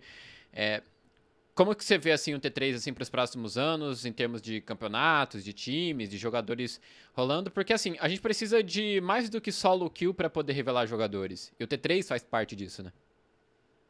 É, vamos lá. É, eu tenho uma opinião um pouco polêmica sobre isso. Vamos lá, eu concordo com as fran- as franquias espetaculares, tá? Mas eu lembro que eu soltei uma vez um tweet que eu não sei por que aquela porcaria viralizou e veio muita gente brigando comigo, tá ligado? Que entenderam direito o meu conceito que eu quis explicar. Que foi o seguinte: Academy, pra mim, não é revelação do jogador. Essa é a minha impressão. Academy não deveria ser revelação do jogador. Talvez, inicialmente, pudesse ser uma proposta se a gente estivesse falando de 2013, 2014. Acho que hoje não. É, Academy, pra mim, é a lapidação do talento. É você pega ali, agora eu vou formar esse jogador, vou lapidar, vou tirar os vícios dele e vou encaminhar. Mas ele já é bom, ele já sabe o que é uma competição, ele já é profissional. É a Copa São Paulo, dos juniores, para, com futebol. Entendi. Sabe? É, ali você não tem que revelar jogador. Não é pra testar jogador lá. Não é pra você pegar um cara que saiu da solo kill e testar lá na, na Academy. É pra você pegar um cara que já tem experiência em torneios e trazer ele pra cá devido aos bons resultados dele, porque senão vira uma corrida por elo. Concorda? Vai vai pegar os 10 maiores challengers ali e vai. é, tirando quem já tá no CBLOL no CBLOL Academy, e vai tentar fazer tryout com ele. Não é assim que eu vejo as coisas. É, então, a Impoliga, quando surgiu, não tinha essa intenção. Com o passar do tempo, como ela era um torneio de low elo, veio uma exigência, por assim dizer, do público já ver um torneio free elo, e surgiu a Impoliga Major, e essa Impoliga Major, para mim, ela é o que se assemelha ao que deveria ser o T3, junto com a, os torneios da Liga GG, e agora alguns que estão surgindo a mais também em formato de liga, uhum. que até o Diogo passou aqui, ele falou, ó, é, é importante você ter esse torneio de longo prazo, para você entender como o jogador se comporta em situações de rebaixamento, em situações de relegation, no MD5, que raramente rola num torneio de curto prazo, uhum. né? É, como ele se adapta num draft e tal, Sim. como ele se adapta a uma sequência de patches. Como é que ele vive o campeonato, né? Exatamente. Isso é importante. Você precisa de uma base para isso. E não tem essa base hoje, profissionalmente falando. Por que, que não tem essa base profissionalmente falando? Porque a Riot proíbe. E isso é muito esquisito na minha opinião. Ou a Riot monta o Masters aqui no Brasil e em qualquer lugar que vai fazer uma franquia da vida, ou o T3 vai ficar amador para sempre. Se não liberar pra gente fazer esse torneio. Para quem já organizou torneios, para quem vai ali no negócio do, dos torneios, uh, isso não é uma bronca a Riot ou raiva da Riot nem nada. É porque é uma política que eles tinham há muito tempo até hoje não foi alterada. E eu acho que precisa ser alterado no momento que você faz as franquias que é você não pode organizar um torneio que tem o um nome Split Season Liga. Tá no regulamento deles. Eu acho que muitas vezes eles fazem vista grossa, mas você não pode ter torneios assim. Você não pode fazer um torneio com uma premiação muito alta. Até certos níveis de premiação é livre, mas quando passa certo nível de premiação, você tem que pedir autorização deles para que se faça esse torneio. E dependendo do nível da premiação, tem que haver um cadastro, alguma coisa, contrato com jogadores e tal que é algo difícil de você pensar num T3. Então, assim, é, é muito importante esses, esses movimentos de torneio, porque nem você falou, é uma base, é aonde realmente são testadas as coisas. E aí eu acho que as equipes de franquias que estão lá deviam se integrar um pouco mais a isso, não deixar para as equipes do T3. Não quer montar um time de, de diamantes ali que estão crescendo, não quer fazer, beleza procura uma Gamer Squad, procura uma TS, procura uma OXG, procura uma, uma, uma Winged da vida, equipes que estão se destacando no cenário é, desse amadorismo e faz uma parceria com eles ali e fala, ó, cara, o jogador que pegar pra você, a gente paga um valor e a gente traz pra cá pra testar, entendeu? Para você fomentar esse cenário e dar uma razão para esse cenário existir. Porque hoje é muito tipo assim, a gente faz o cenário na melhor das intenções. A gente faz o cenário, tipo, imagino que o Felipe Cerezo também que é da Liga GG, que ele é, você cria um torneio, as equipes jogam, os jogadores têm um espaço e beleza, tem a visibilidade. Porém, não tem nenhuma garantia que esse cara vai ter um espaço numa Pen Academy, numa Red Academy, numa Miners Academy da vida, ou em qualquer outra equipe que vai surgir, né? Por exemplo, não sei se a One pretende voltar para as franquias, por exemplo, uma, uma CNB, não sei se elas pretendem voltar. Mas você não tem essa garantia, é simplesmente exposição. Você faz torneio, dá experiência e tem exposição. Legal, isso é bacana. Mas não é um caminho como era antigamente do circuito desafiante, do circuitinho, que você jogava ali, montava, tentava ganhar um circuitinho, chamava a atenção de alguma organização, e aí você ou vendia vaga ou você era treinado por ela. Não existe mais isso. Então, eu acho que falta uma integração do CBLOL e do CBLOL Academy buscando revelar talentos dentro do T3. Imagino que existam olheiros, imagino que existam pessoas que estão atentas a isso, Sim. mas acho que falta uma formalização como é o Masters. É, eu, eu assim, a parte que eu discordo é, até porque eu acho assim, o CBLOL Academy hoje, eu acho que ele revela porque o, o T3 ele não tem uma estrutura para poder revelar. Então eu acho que hoje, tipo, os times estão buscando revelar no Academy, o Academy tá revelando por conta disso. Eu dou exemplo, por exemplo, do Grevitar. Sim, é, o Grevitar é, acho Inclusive, um, um, forte abraço pro Grevitar. Cara, ele foi pro Mundial, ele não tinha jogado fase regular do CBLOL, ele só jogou fase regular do CBLOL Academy, ele enfrentou o Chove no Mundial. O Chove, na entrevista depois, falou que gostou muito dele, que a agressividade dele é muito top. O Chove, que para muitos Sim. é considerado aí, talvez ali próximo de um faker, alguma coisa assim. Então, eu acho que no, no, no, atual cenário, o CBLOL Academy é muito importante, porque ele tá revelando, Não. pelo menos assim, no, no, aí é, no caso, minha opinião, né, meu entendimento que ele está revelando. Eu concordo na sua parte que, assim, a gente precisa de alguma coisa mais formalizada para o T3. E eu acho, eu não sei o que você acha sobre, eu acho que está por vir sim. Não sei quando. Aí a gente não pode falar, tipo, é, estipular alguma coisa, mas eu acho que sim, tá por vir, porque isso precisa acontecer. espero que venha. Sim, eu, eu, eu acho, sim. Eu acho que, que tem algo sendo pensado, tem algo sendo trabalhado, porque a gente precisa disso, né? E, e você até comentou do Masters, eu, eu posso falar é, um pouco também sobre isso, porque eu, eu estive na, trabalhando junto, junto com, ali, com o cenário europeu nesse ano, e lá é, é legal porque é uma coisa bem diferente, assim, eu nem sabia como funcionava, tipo, eu acabei é, descobrindo como funcionava no, no, sentido que os casters de lá me explicaram um pouco. Os cast, não os casters da Eulicina, mas o, o, os casters uhum. que trabalham na Inigon, que é a, empresa portuguesa que faz a retransmissão da Eolici. E na Europa, como você tem muitos países, e daí foi uma brilhante ideia da Riot de, de ter visto isso, como você tem vários países, você tem vários idiomas, várias culturas de cada país, eles precisavam levar a transmissão da LC para todos esses países, precisava ter algo ali em conjunto com todos os países, porque é, é um choque de cultura muito diferente, o idioma. Você Sim. mudar o idioma, você muda muita coisa. Então, eles pegaram ali os parceiros que eles tinham para transmissão e deram a retransmissão da LC. Eu não me recordo agora se foi um contrato, alguma coisa assim.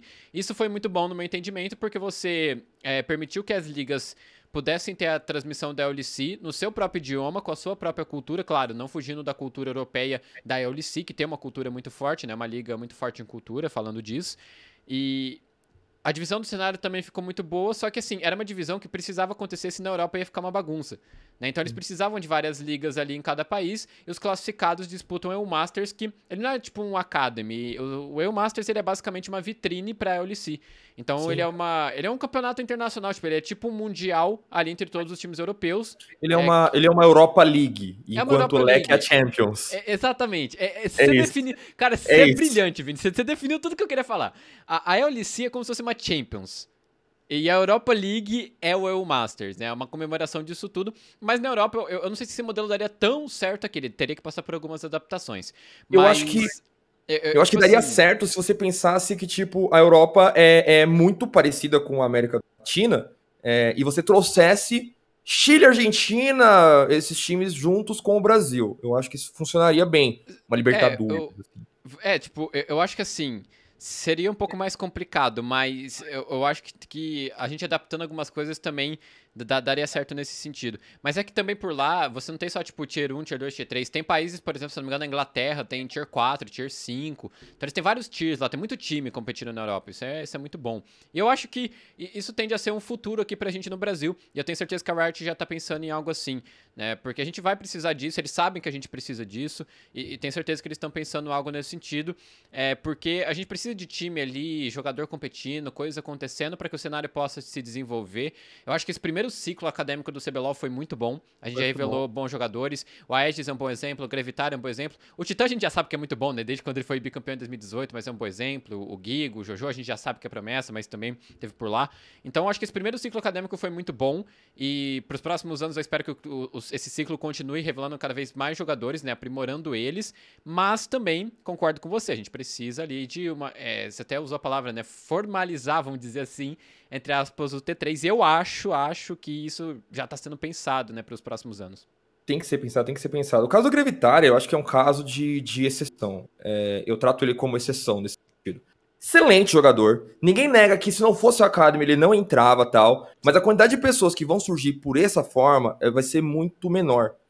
É, vamos, vamos, já que a gente falou de Champions League Europa League, vamos comparar, por exemplo, como, como funciona o celeiro de base no Brasil, tá, de futebol, e como que são treinados o, o, a base do, do, da Europa, que hoje é o, o melhor futebol do mundo, fica na Europa, né? Hum. Não dá para negar. Sim. Então, assim, no Brasil, exatamente como é hoje no LoL. Por muito tempo foi. Sim. Que é, mano, fica um cara lá olhando, né? Tem algumas peneiras de vez em quando tal, mas ele vai lá e ele chama aquele moleque que ele viu jogando num campeonato de bairro, num campeonato cidade, sem a menor profissionalização, sem nada. Pô, achou legal, bacana, traz ali com uma peneira e se der bom, deu, se não, não deu. Vai jogar uns juniores ali no máximo e já vai profissional. O futebol do Brasil funciona assim. Como somos um país que todo mundo joga bola, eventualmente alguns grãos de areia são ouro e aí a gente descobre Essa foi ótima. jogadores espetaculares. Sim. Eu acho que o caso do Grevitar é esse. O caso do Grevitar é, você jogou uma cacetada de gente lá, tem gente muito boa na Academy, gostaria de deixar isso bem claro, tá? Mas é, você jogou uma casta de gente lá e o Grevitar foi o ouro que brilhou. Entendeu? Foi, foi o cara que chegou ali e, e brilhou e chegou, ganhou o CBLOL, vai jogar o Mundial e bacana. É, Mas quantas pessoas vão conseguir seguir esse caminho no formato que temos hoje? Essa é a minha dúvida. Quantas pessoas vão conseguir? E não precisa ser resultado, tá, Prata? Para deixar bem claro. Uhum. Não precisa ser pro chat também. Não precisa ser, tipo, o cara precisa ganhar um CBLOL e ganhar um Mundial para se provar bom. Não. Dá pra você se provar bom sem ser campeão. Porque, bom, time campeão você vai ter um. Mas dá pra você formar muito mais talento. Você tem um campeonato de alto nível. Porque é uma coisa que a gente reclama hoje no CBLOL, né? O campeonato não é de bom nível. O campeonato tem os seus problemas, assim. Aquele famoso BR Jace, BR Dive é, é, é, é mas um isso jogo... eu acho que já entra na, na questão que o nosso LoL precisa evoluir muito ainda como as outras regiões emergentes também. Não, aí sem dúvida. É, mas, outro, é outra coisa, eu diria. Mas só, mas assim, o que eu quero dizer é que os jogadores eles têm visto de, que são refletidos no CBLOL, né? E esses jogadores, é, quando eles são selecionados assim de uma forma, não vou dizer aleatória, porque há uma seleção, mas não é uma forma muito formalizada. Você não tem uma ampla gama de opções. Você vai ter ali quatro ou cinco pessoas que foram indicadas por alguém, ou alguém que mandou um tryoutzinho assim e tal. Você vai achar poucos talentos nesse sentido. Por isso que a gente fala muito de ah, o LoL brasileiro de uma renovação de jogadores. E a gente demora a ver essa renovação, porque demora a achar talentos confiáveis. A franquia ajuda muito isso, porque dá pra se arriscar. Você fala, mano, eu vou trazer essa molecada pra cá e vou ver quem que dá certo, sem tomar um prejuízo. Né? Sem, sem ser rebaixado, sem ser nada. Uhum. Dá para trazer dá pra colocar um Gravitar na Carme e arriscar ele no playoff CBLOL, porque se perder, apesar de competitivamente ser ruim, financeiramente não é. Você continua no CBLOL, você hum. continua com seus patrocínios, você continua com contrato com a Riot. Então é bom a franquia nesse sentido, mas precisa, eu acho que, de um, de uma de um campeonato de base um pouco mais que funcione como vitrine oficial da Riot. Se a Riot não quer organizar por uma questão de logística, compromisso, caramba, quatro, que passe para uma BBL, sabe? Que passe para talvez para organizações como você citou, Tarenas, Liga GG, a própria Impoliga, para não falar que eu tô puxando o sardinha pro meu lado, sabe? Mas tem que oficializar isso, falar, gente, a gente vai fazer um torneio nacional e aí eu não sei como daria para fazer se um campeão por estado ou por região é, do Brasil, porque são, como você falou, são culturas diferentes. Você é uma, uma, uma, Copa que eu admiro muito em termos de. Eu não sei como funciona lá dentro, tá? Tô falando em termos de inclusão. É a Copa Nordeste. A Copa Nordeste de LOL, que tem os times de lá, que aí os times têm que ter acho que dois ou três jogadores obrigatoriamente do Nordeste. O Nordeste ele é bem legal, tem bastante coisa rolando. E aí tem uma transmissão nordestina, que tem os trejeitos deles, que tem a, a, a cultura dele impregnada, às vezes um bordão que ele usa lá, a gente não vai entender, mas para quem tá lá é espetacular. Ele vai se sentir dentro daquilo. Também acho importante. Titã de Manaus, velho. Sim, sim. Por que não ter um campeonato de League of Legends, é, Manauara, é, ali do norte do Brasil, como um todo, centro-oeste, sair um pouco desse Rio São Paulo, que é onde todo mundo acha que só tem jogador de LoL, sabe? Tipo... É, eu, eu acho assim, é, vai ser algo, eu, como até comentei com você, eu acho que isso já está sendo pensado sim, Talvez demore um tempo mais, até porque aqui no Brasil, o Brasil ainda é uma região emergente no LoL, assim como as outras regiões emergentes. Então, para a gente criar algo nesse modelo, acho que ainda demora um tempo, mas isso com certeza está sendo pensado. Eu acho que, que a Riot não, não deixaria de pensar sobre isso. É, acho que, inclusive, eles devem ter pensado sobre isso até mesmo antes de, de, começar toda a coisa de franquia e tal. É que é uma coisa complicada, eu acho, de, de, de, de se pensar, mas eu acho, assim, que vem. E vamos ver, eu, eu, acho que os próximos ciclos acadêmicos do CBLOL tendem a ser muito bons, assim como esse já foi. E, e espero aí que os próximos também sejam melhores ainda, que, que a gente tenha mais jogadores, enfim. Mas, claro, a gente precisa, eu concordo com você, eu, a gente precisa ter é, essa. Vamos dizer, esse, esse caminho, eu acho que um pouco mais claro para quem está começando, né? Ter os campeonatos ali para poder né, ter uma vitrine, como você falou, ter uma vitrine, né? para jogador, enfim, que, gente, também é algo importante. A gente tem as vitrines da Solo Kill da Impoliga Major, da Liga GG, mas elas ainda são vitrines distantes do centro é, em que você tem ali exposto mais poucas pessoas. isso, né, no caso. Né? E é muito doido, porque tanto Liga GG quanto a Impoliga são ligas que estão aí há algum tempo é, e que dão uma visibilidade grande comparada com outros torneios, Uhum. Estavam torneios que são patrocinados, que ali de um dia, que tem uma puta divulgação e tal. Aí cola, sei lá, mil, duas mil pessoas na live. Uhum. Mas a gente, mesmo sendo provavelmente os mais conhecidos, a média de viewers dos dois canais é de 100, dos 120 pessoas. Uhum. Que é um número bom para uma stream pequena. Sim, sim. sim. Mas não, não, não tem o alcance que tem. É, a gente tem a facilidade ali de algumas pessoas que compram nosso torneio, Haller, Panha, Uhum. Imagino que o patrão também acompanha, né? Que estava trabalhando na época no Santos, né? Quando foi campeão do circuitão. Uhum. É, que talvez ali consiga extrair alguma coisa daquilo, ver algum jogador outro. Mas ainda muito, muito, muito recente para trabalhar. Agora, eu tô vendo um cara, não vou falar o nome dele, porque... mas parece que ele vai com o CBLOL Academy como coach. Uhum. E isso é da hora, tá ligado? De você acompanhar, de você chegar e você falar, nossa, cara vai para um CBLOL Academy porque o T3 existe. Sim, isso é um, é feito legal para o T3. É legal, é um feito Sim. legal para o T3, é, um, é um feito legal para liga, para todas as para todas as ligas. A gente fica, pô, esse cara formou aqui, né? Então, é, é, é, o que a gente espera que o T3 forme, não só jogadores, mas coaches, psicólogos, que é uma Sim. área que está crescendo agora, psicólogo do esporte. Sim. É, o mental coach, né? Como o pessoal preferir falar. Uhum. Também tem, tem a, a, parte de estratégia, o cara que analisa o draft e tal. É, começando a descobrir empresas especializadas em transmissão, como é o caso da, da Predict, né? Que sim, sim. Sem o T3 ela não existe. Sim. Então, é, é, é você precisa de torneios do tipo para que funcione. A gente vai tocando como dá, entendeu? Eu acho que é um mercado. É, acabou de explodir o Big Bang, sabe? Tá surgindo estrela, uhum. assim, e a gente vai ver onde é que vai dar entendeu? Até onde é, vai, vai eu, rolar isso. Eu, como eu disse, eu imagino sim que deva ter alguma coisa vindo. Eu, sinceramente. Não tem medo do LoL morrer um dia? Não, porque eu é acho que o, o, LoL com, com, isso, eu diria que é quase parecido com o CS. O CS, o que mantém ele vivo ainda é a comunidade. Né? A, a Valve ela não dá muita bola pro CS e tal. E o LoL, ele, além de ter uma boa comunidade, ele também tem a Riot que faz um trabalho fundamental nisso né? Que, que mantém o jogo funcionando.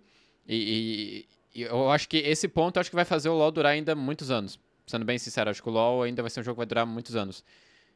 Porque eu, eu acho que a Riot se renova muito bem, eu diria.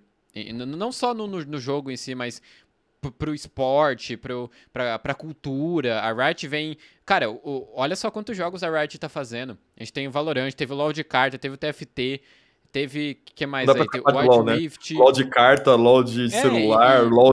Netflix, vai ter o, de... o, Fighting Game também. Então a Riot, ela tá sabendo fazer isso muito bem. Ela tá transformando a cultura do LoL para outros jogos também. Pra série de TV, vai ter o Arcane agora, na sábado que vai ser eu tô quase adiando uma, Eu tô quase adiando uma, uma, uma oitava de final do, do campeonato, falando, gente, joga outro dia, porque. pra assistir Arcane assistir é, esse negócio, gente. Entendeu? Então, a Riot tá sabendo fazer isso muito bem. A Riot tá... É, e ela sabe fazer isso. A Riot sabe construir a cultura. Então, acho que se ela continuar fazendo esse bom trabalho, tenho certeza que vai continuar, o LoL pode existir aí pelos próximos, sei lá, tipo...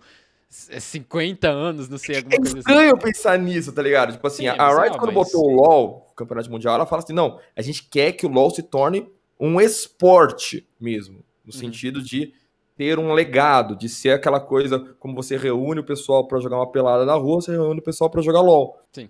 Seria isso que eles querem. E é um pouco estranho pensar nisso, porque é, você, Prata, é, você é muito novo. Né? Tá até conversando em off, você tem 19 anos, né? Sim. Tipo, eu já com 32, eu vi ali aquele, alguns booms de games nos anos 2000 uhum. que morreram. E doeu. Sim. Eu jogava Pangia um jogo de golfe de 2006, ainda existe só a versão pirata dele e a versão tailandesa. O jogo faliu. Uhum. Ele tinha na Coreia, tinha no Japão, tinha nos Estados Unidos, tinha no Brasil, tinha na Europa, tinha no Sudeste Asiático e tinha esse tailandês. Chegou a se fazer um mundial. Dois mundiais foram feitos, inclusive, do Pang, estavam crescendo e tal. Uhum. Era um jogo de golfe, tá? Ali acho que foi os primórdios do esporte, assim, tipo, tal. E o jogo, de um ano pro outro, morreu. Uhum. Que ninguém, ninguém entendeu nada foi fechando um servidor aqui, um servidor lá, o servidor brasileiro foi fechado, e os brasileiros foram integrados ao norte-americano, aí virou servidor global lá, e o global morreu, aí ficamos órfãos, aí só coreano e tailandês podia jogar, Sim. e a gente é, só podia entrar nesses aí se a gente usasse VPN e um CPF falso lá, o negócio de cometer um crime internacional para poder jogar o negócio. Aí surgiu um servidor pirata brasileiro, que hoje só serve como legado, né? Serve, uhum. não tem atualização nem nada. E doeu na época. Sim. E aí, você vê hoje. Beleza, tem o CS, que acho que foi o único jogo daquela época que resistiu né, há tanto tempo, assim, de. de... Uhum. Tudo bem que ele sofreu uma atualização grande, né? Veio o Global Offensive, né? 1.4, 1.5, não, 1.6 não duraria tanto tempo, uhum. eu acho. Eles ficaram em ato um tempo aqui no Brasil porque proibiram. Oito... Jabuticaba, né? Só tem no Brasil essas coisas. Mas enfim. E aí, é, é, você olha o cenário e você fala, caramba, o LoL tá indo aí pra 10 anos. Né? Bateu uhum. 10 anos. Agora tá assistindo um monte de jogo. Qual que é a probabilidade desse jogo durar 50 anos? Assim, é, pra jogar alto, tipo assim, 50 anos. Tipo, imagina, daqui a 50 anos o seu neto vai estar tá iniciando seus passos no LoL na Season 2049 para 2050, lançando o 49 97 campeão, que eu acho que vai chegar mais, na verdade. Ah, deve muito mais. Campeão, sabe? sabe assim, tipo, lançando milésimo campeão tal. Será que dura? É, eu acho que sim, porque é que eu falei, depende tudo da empresa continuar trabalhando a cultura dela. E é complicado você manter a cultura quando você começa a expandir demais. Tanto que eu acho que, para quem já está chegando no nível de empresa gigantesco, é um dos principais desafios. Você ter muitos colaboradores e conseguir manter a cultura. Porque às vezes vem um Sim. colaborador de fora que não tem aquela cultura que você queria, ele acaba é, desviando um pouco para lá. Mas se a empresa continuar mantendo a cultura e mantendo o jogo, tipo, bom, divertido, né? Tendo gente ali jogando. Cara, é, saiu, acho que foi ontem, é, dados, o, o LoL tá com muito jogador mensal. Então acho que o, jogo tá bem, sabe? Tá crescendo, tá indo para outros lugares também. É, o Wild Rift, vai, o, o Wild Rift a gente tá no começo. Então, assim, eu acho que tem muita chance. Eu, eu, eu, acho que assim, é, essa cultura que a Riot criou do League of Legends em si, que é uma cultura lendária, ela vai durar ainda por muito tempo. Não sei se chega a 50 anos, talvez chegue. Né? Eu, sou, eu sou pessimista por natureza, Prata. Pode rolar muita coisa em 50 anos, sim, pode rolar sim, um Creed claro. 29, parte 2. E, e, isso, isso pode rolar. Mas a, a questão que eu, que eu, digo é, tipo, é, quem tem primeiro que acreditar é a Riot, que isso pode durar 50 anos. Eu acredito, e, e com certeza eles acreditam nisso. Então, se eles continuarem fazendo esse trabalho, eu creio que sim. A gente pode ter aí, quem sabe, a season, sei lá quantas que a gente vai ter, né, daqui a esse tempo. É, eu, fico, eu fico imaginando esse cenário, realmente. Tipo assim, o que aconteceria se a Riot, como empresa, quebrasse? Outra empresa compraria o LoL, faria a mesma coisa? Talvez, Porque a Riot é uma empresa, talvez. ela tá sujeita a isso. Talvez, talvez. É, é ela tá sujeita a isso, sabe? Aí a outra empresa cuidaria bem disso? Será que é, Há um plano eu acho que assim, muita isso. coisa pode acontecer, né? 50 anos é, é tipo. Pode pô, acontecer muita coisa, pode é acontecer uma século. terceira guerra mundial, a gente não tá exato, sabendo. Né? Exato, né? tipo, é então, meio século, é muita coisa. É Mas, muito tempo. Em Mas, termos do planejamento, eu acho Se a empresa que pensa, Prata, em, em, em, em, ser um legado de esporte, ela tem que pensar, no mínimo, vai durar uns anos. O futebol tem 100, 120. É, pois é. Mas é, é aquela coisa, né? O futebol não tem um dono. E, e eu acho que essa é a principal mudança. É, é, é, é, a principal mudança do esporte eletrônico para o esporte o futebol não tem dono, eu, eu discordo. É, não, não, tem, não tem um dono declarado. Não, não, não, assim, não. Por exemplo, você quer fazer um torneio de LoL. O LoL tem um dono que é a Riot. A Riot é a criadora do LoL. Sim. Quando você vai pro futebol, o futebol é uma modalidade e, e, não tem um dono da modalidade. Porque, tipo, ele já ele pode ser jogado de várias maneiras. A gente joga aqui no Brasil de um jeito, na, na Europa jogam de outro, nos Estados Unidos eles jogam de outro, na China eles jogam de outro. Não tem um dono do futebol, entende? Então é, tem essa diferença também. Será que a Riot um dia abria a mão de ser dona do jogo para esse Não, não, de jeito nenhum, porque foi, ela foi a criadora disso tudo. Ela criou a Não digo do jogo, não digo do jogo, mas das competições. Talvez, talvez. Será que é um cenário aberto, assim, sabem? Que... Talvez, talvez. Mas assim, da cultura em si, não. Foi a Riot que criou tudo isso, a cultura do jogo, enfim, tudo. E a comunidade segue, segue a cultura. E se, se ela continuar com a cultura, né, continuar fazendo bem o trabalho que ela faz, a gente pode ter bons anos, eu diria. Aí, aí é, é, é de boa. Mas, Mas é, é que assim, até, até voltando no papo, porque eu, eu tenho esse problema, tá? A gente, começa, a gente vai nem eram inicial. Até voltando no ponto que a gente estava voltando lá atrás, que se alguém lembra ainda, é que a, a... o caster o cara que vai iniciar o casting, ele tem esse problema também. De como é que vai ser esse cenário? Será que com franquia eu vou ter espaço? Será que com um campeonato T3 personalizado eu vou ter esse espaço? Eu devo focar nisso? Não devo? Devo. É, será que serve como carreira para eu me aposentar como caster? Desculpa, eu tenho 32 anos, eu começo a pensar em aposentadoria, tá ligado? Você com 19, 18, talvez não pense, que é quem tá entrando no cenário. Mas você com 32 anos, você começa a falar, tá, meus joelhos começaram a doer. Então, é, talvez eu precise pensar em aposentadoria. Hum. A minha aposentadoria hoje, eu sei que está garantida, não é pelo casting. É porque eu sou funcionário público. Embora tenha muita gente querendo cortar isso, não vamos entrar no mérito. Mas, como funcionário público, eu sei que lá na frente, meu salário, em tese, tá garantido, tá ligado? Uhum. Então, é, é, eu posso me dar essa tranquilidade, mas tem muita gente que não. Inclusive, é um conselho que eu dou pra muita gente. Quando o cara chega e fala assim: ah, eu quero ser caster, eu quero ser, ser jogador, quero ser pro player, quero ser coach e tal. Fala, mano, seja, segue teu sonho, mas tenha um plano B. Porque tem uma chance de dar errado, tá ligado? Sim. É como se você estivesse abrindo a sua própria empresa. Em menos de cinco anos você pode quebrar. Uhum. Então, é, é, é meio um caminho É, tortuoso eu- de seguir. Eu, eu acho que assim, depende muito do risco que você tá disposto a correr. É porque você, tipo. Se, se- se a pessoa assim, tem, tem conta ali pra pagar, tipo, mora sozinho e tal, tem a, a- a dificuldades, e eu, o risco é muito maior. Mas se você tem um risco menor, eu diria, nesse sentido, tem como você arriscar mais. Que, no caso, foi meu, é, que foi meu caso, no- no- nesse sentido. É, eu, eu pude arriscar mais. Então, eu acho que tem, tem muito a ver com isso, sabe? O tamanho do risco que a pessoa, tipo, tá disposta a correr. Tem gente E- privilegiado nesse cenário por causa disso?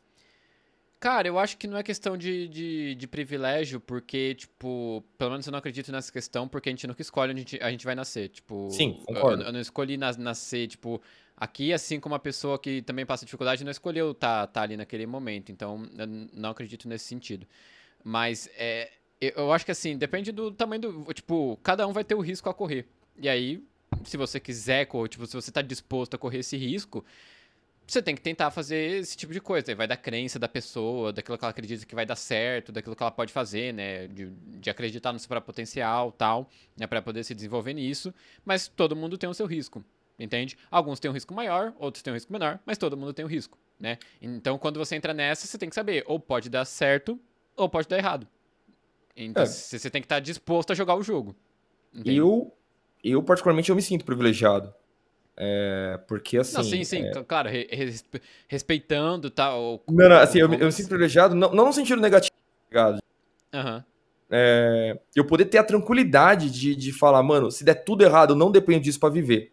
Uhum. Porque eu vejo pessoas arrancando cabelo quando não acham um casting, tá ligado? Quando não Uhum. arranja. E às vezes não tem. Tá ligado? Eu já vi gente chegando e falar, ô, mano, tem como fazer um trampo aí na Impoliga tal, não cobro muito. Eu Cara, a gente não tem margem de lucro aqui. Eu não vou poder, tipo, prometer pagar nada, tá ligado? Tipo, é, a gente, por exemplo, vai ter a, a Impoliga delas agora, que é o torneio feminino. Ele é um torneio que é deficitário pra Impoliga, pra todos os efeitos. A gente tem uma taxa de inscrição ali dos- das equipes que é meramente uma formalidade pra ver um compromisso da equipe com a liga. Custeia parte da premiação, mas boa parte da premiação vai sair das streams e a gente vai meio que tomar um déficit disso. Só que a gente quer incentivar o cenário feminino, então é um investimento. Sim. A gente vai fazer esse investimento para que, se ficar no 0 a 0 tá ótimo pra gente um dia, Uhum. entendeu? Quando começar a dar algum lucro, a gente começa a pensar, mas, mano, assim, vou falar como organizador agora. É quase impossível você ter lucro nisso. Sim, sim. A gente tinha a Twitch ali. A Twitch, é, infelizmente, mudou as políticas do Prime e não funcionou como ela imaginou. Né? É, talvez lá nos Estados Unidos funcionou bem, porque é outra cultura, né, de você reduzir a precificação. Aqui não funcionou. Eu, pelo menos, não dou três vezes subs do que eu tava antes, só porque reduziu o preço. Uhum. Né? A minha comunidade tinha um certo limite. Então, a gente que é streamer pequeno sofre com isso. Aí, patrocínio. Cara, patrocínio de campeonato é muito difícil você arranjar. É embaçado. Muito difícil. Eu vou começando a pegar talvez um, dois anos de torneio, Uhum. sabe? É, o que a gente tem é, patrici- pa- pa- é, parceria.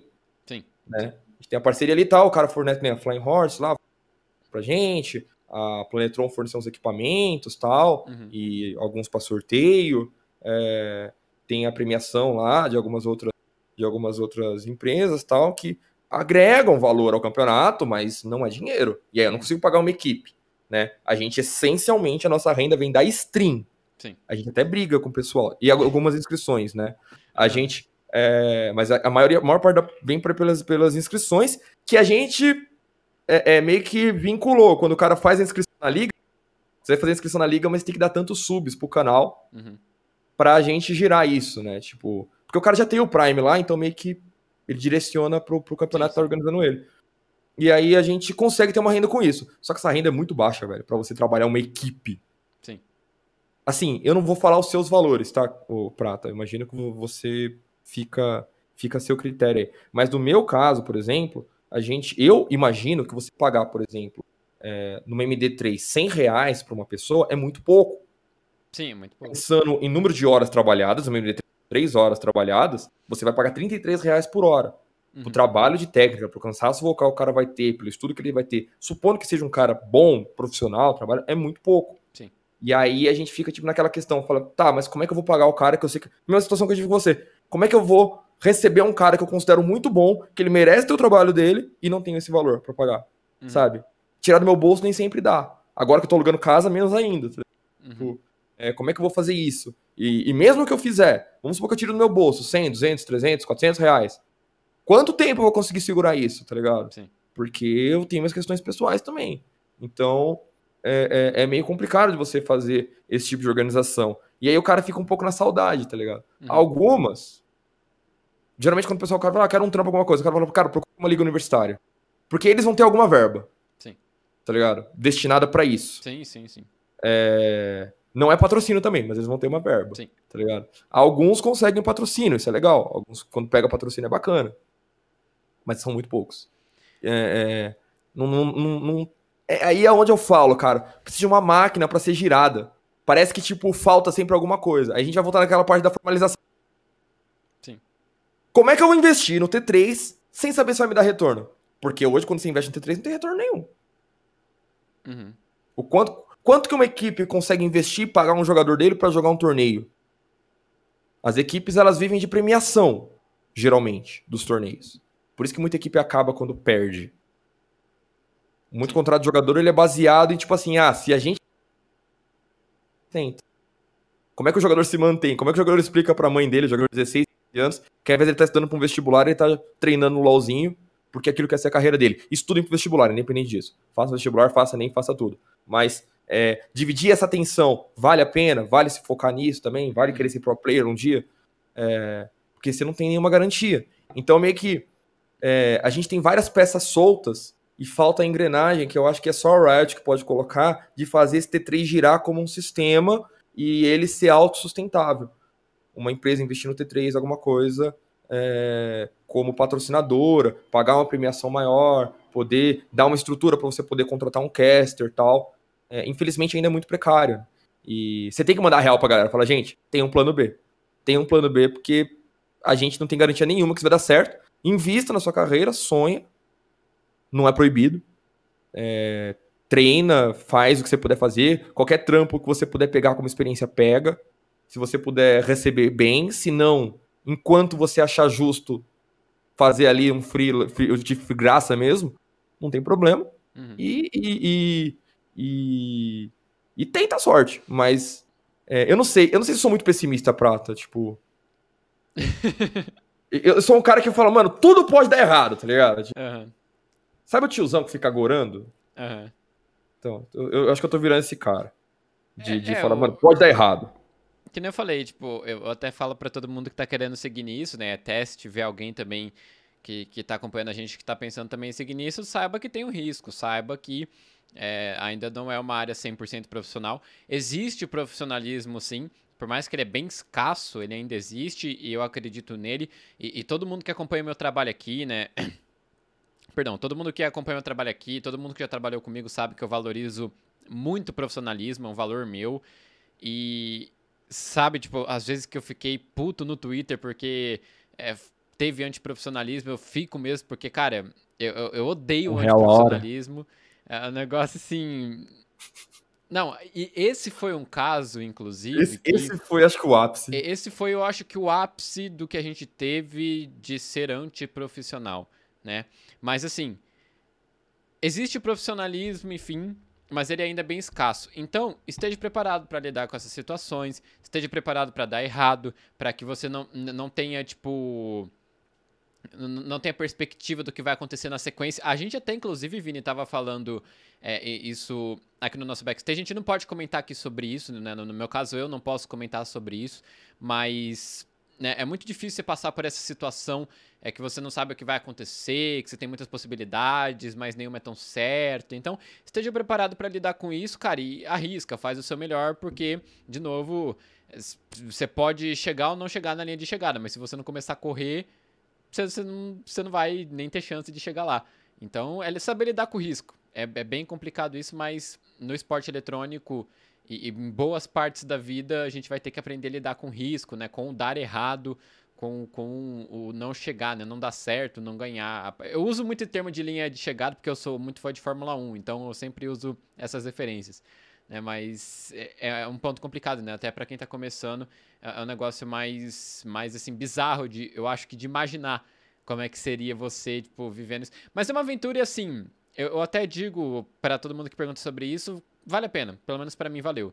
Se, se der errado para mim, para mim valeu a pena. Tipo, se você gosta, né? Se você tem, se você tem gosta, amor exato. aquilo, você, você, você vai, na pior das hipóteses, se divertir. Exato, exatamente. Na, na pior É. hipótese, você vai. E assim, se for, por exemplo, no meu caso, eu era uma pessoa também muito tímida. Cara, eu me tornei uma pessoa muito melhor, é, de- digamos assim, no, social, por conta da narração. Me- melhorou. e- Então, tipo assim, a pessoa que eu me tornei já valeu a pena, pra mim. Imagina ser tímido narrando, né? Tipo, É, exato. Imagina uma pessoa como. tímida, tipo, que tem zero Você- amigos ali aparecendo na frente de uma câmera. E, e depois de, de, de dois, três anos eu tava ali eh, narrando a Liga Europeia. Final da Liga Europeia, é, Mad Lions e Feneric pra, tipo, tinha 3 mil pessoas assistindo na, na Inigon. é meio doido. Entendeu? Então, tipo, é, esse processo vale a pena sim. Mas o, o dar certo ou não, que aí é a questão de se você vai atingir o seu objetivo ou não, aí já é outra história. É que depende de muitos fatores, depende de algo além de você também. Pode Também, transformar, também, com pode dar certeza. errado. Você não vai estar no né? controle Só de que ao mesmo tempo, pra, pra não ser, pra não ser tão pessimista assim, eu vou citar o caso do Gruntar, que pode acontecer o contrário. Porque ao mesmo jeito que você tem os riscos, você pode surgir uma oportunidade do nada. Sim. Porque o Gruntar, ele foi negado pela Riot pra ser narrador do CBLOL, quando tava começando. Ele não passou no teste, ele tinha certeza que ele ia passar, ele mesmo conta.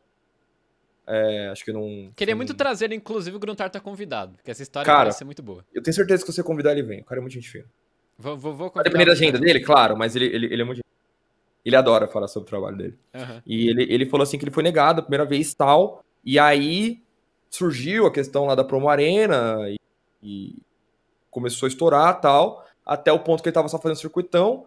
E aí, no mesmo ano que ia vir as franquias e não ia ter mais circuitão, ele teve a oportunidade de narrar o Mundial, porque o Chaep fez a cirurgia lá e, Uhum. e ele não ia poder cumprir. Aí o Gruntar fez o Mundial, e aí depois de um tempo ele foi contratado pela Riot Uhum. né? Colosmos também, mesma coisa. Ele honrou o compromisso dele com a BBL, ele não foi para as franquias de início, terminou o contrato com a BBL e foi chamado para narrar o CBLOL Academy, que é uma coisa que ele mais estava marcado como comentarista, e ele teve que reaprender a narrar e é até engraçado eu brinco, né, que eu falo que eu que indiquei ele para Riot.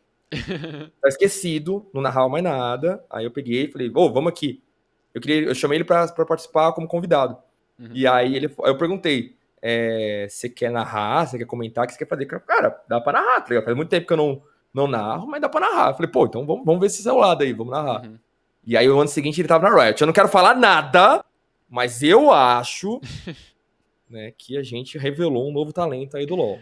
Não tive o Prata, mas tive o Colossus. É, olha só. Não, mas ó, eu vou na Impolig, hein?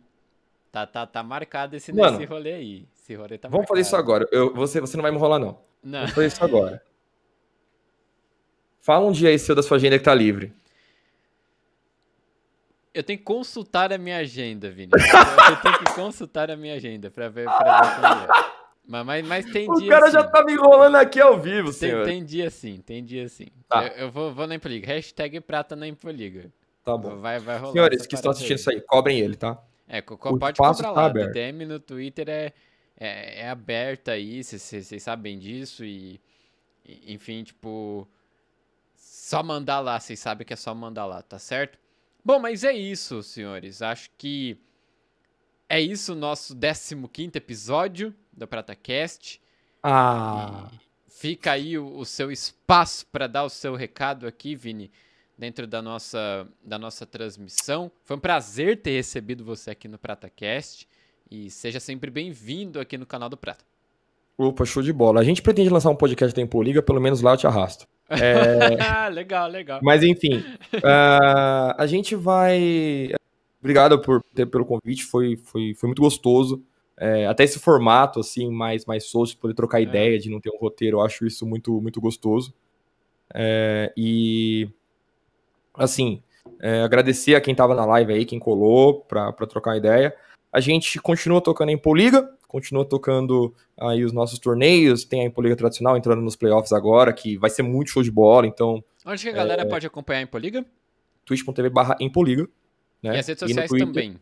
No Twitter é Impoliga Oficial, as nossas redes sociais, porque infelizmente algum turco chamado Empol Iga assumiu é, esse, esse Twitter em Poliga, ele foi banido e eu não consigo contato com, a tu, com, a tu, com o Twitter para pegar esse user para mim. Uhum. E olha que eu sou verificado, a gente é verificado lá no, é, na Impoliga, né? Mas é, é Impoliga oficial nas redes sociais. Uhum. Na Twitch é só Impoliga, seco ali. É, transmissões sempre, todos os dias, a partir das 7 ou 8 horas da noite. Uhum. Né? Depende de alguns dias, mas a gente sempre solta no nosso Twitter qual que é o nosso calendário. Se você for no nosso canal agora, a gente também tá com uma novidade, que a gente deveria ter feito há muito tempo que é uma descrição ali no canal com toda a nossa agenda de jogos daqui até dezembro. Pelo menos tem todos os nossos agendas de jogos lá, salvo alguma coisa que a gente inventar no meio do caminho, porque a gente, sempre que não tem stream, a gente inventa alguma coisa. E tem né? a sua também ali, né? Arroba Poliga. Exatamente. Aí quem quiser me seguir, aí todas as minhas redes sociais, Facebook, Instagram, Twitch, Twitter, essa é Vini Poliga. É, inclusive, é, se você quiser me seguir mesmo de fato, vai só no Twitter e na Twitch, que é onde eu uso mais. Instagram, eu sou muito tímido pra tirar foto. É, consigo narrar bem, mas tirar foto, mano, é, é, não rola, tá ligado? Eu não sou fotogênico. E, e Facebook é uma coisa que eu já, já matei na minha vida, já uhum. praticamente não uso. Mas então tá, são só essas aí. Quiser adicionar, é nós. E, enfim, espero vocês é, lá nas transmissões e cobre o prata de aparecer do nosso lado lá, beleza? Não, mas vou aparecer, vou aparecer esse, enquanto tá marcado.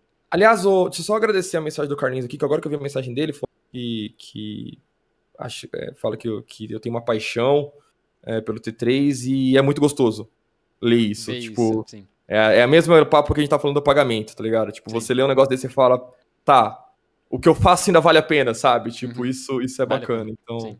a gente se mata muito, mas é legal. É. Terminando a live aqui, eu vou continuar organizando as coisas que eu tava organizando antes da live, mas Agradecer é a, a mensagem aí. Lembrando sempre, pessoal, em todos os Prata Cats são 100 bits para vocês poderem mandar mensagens para os convidados, tá? Então vocês podem mandar perguntas também, tá certo?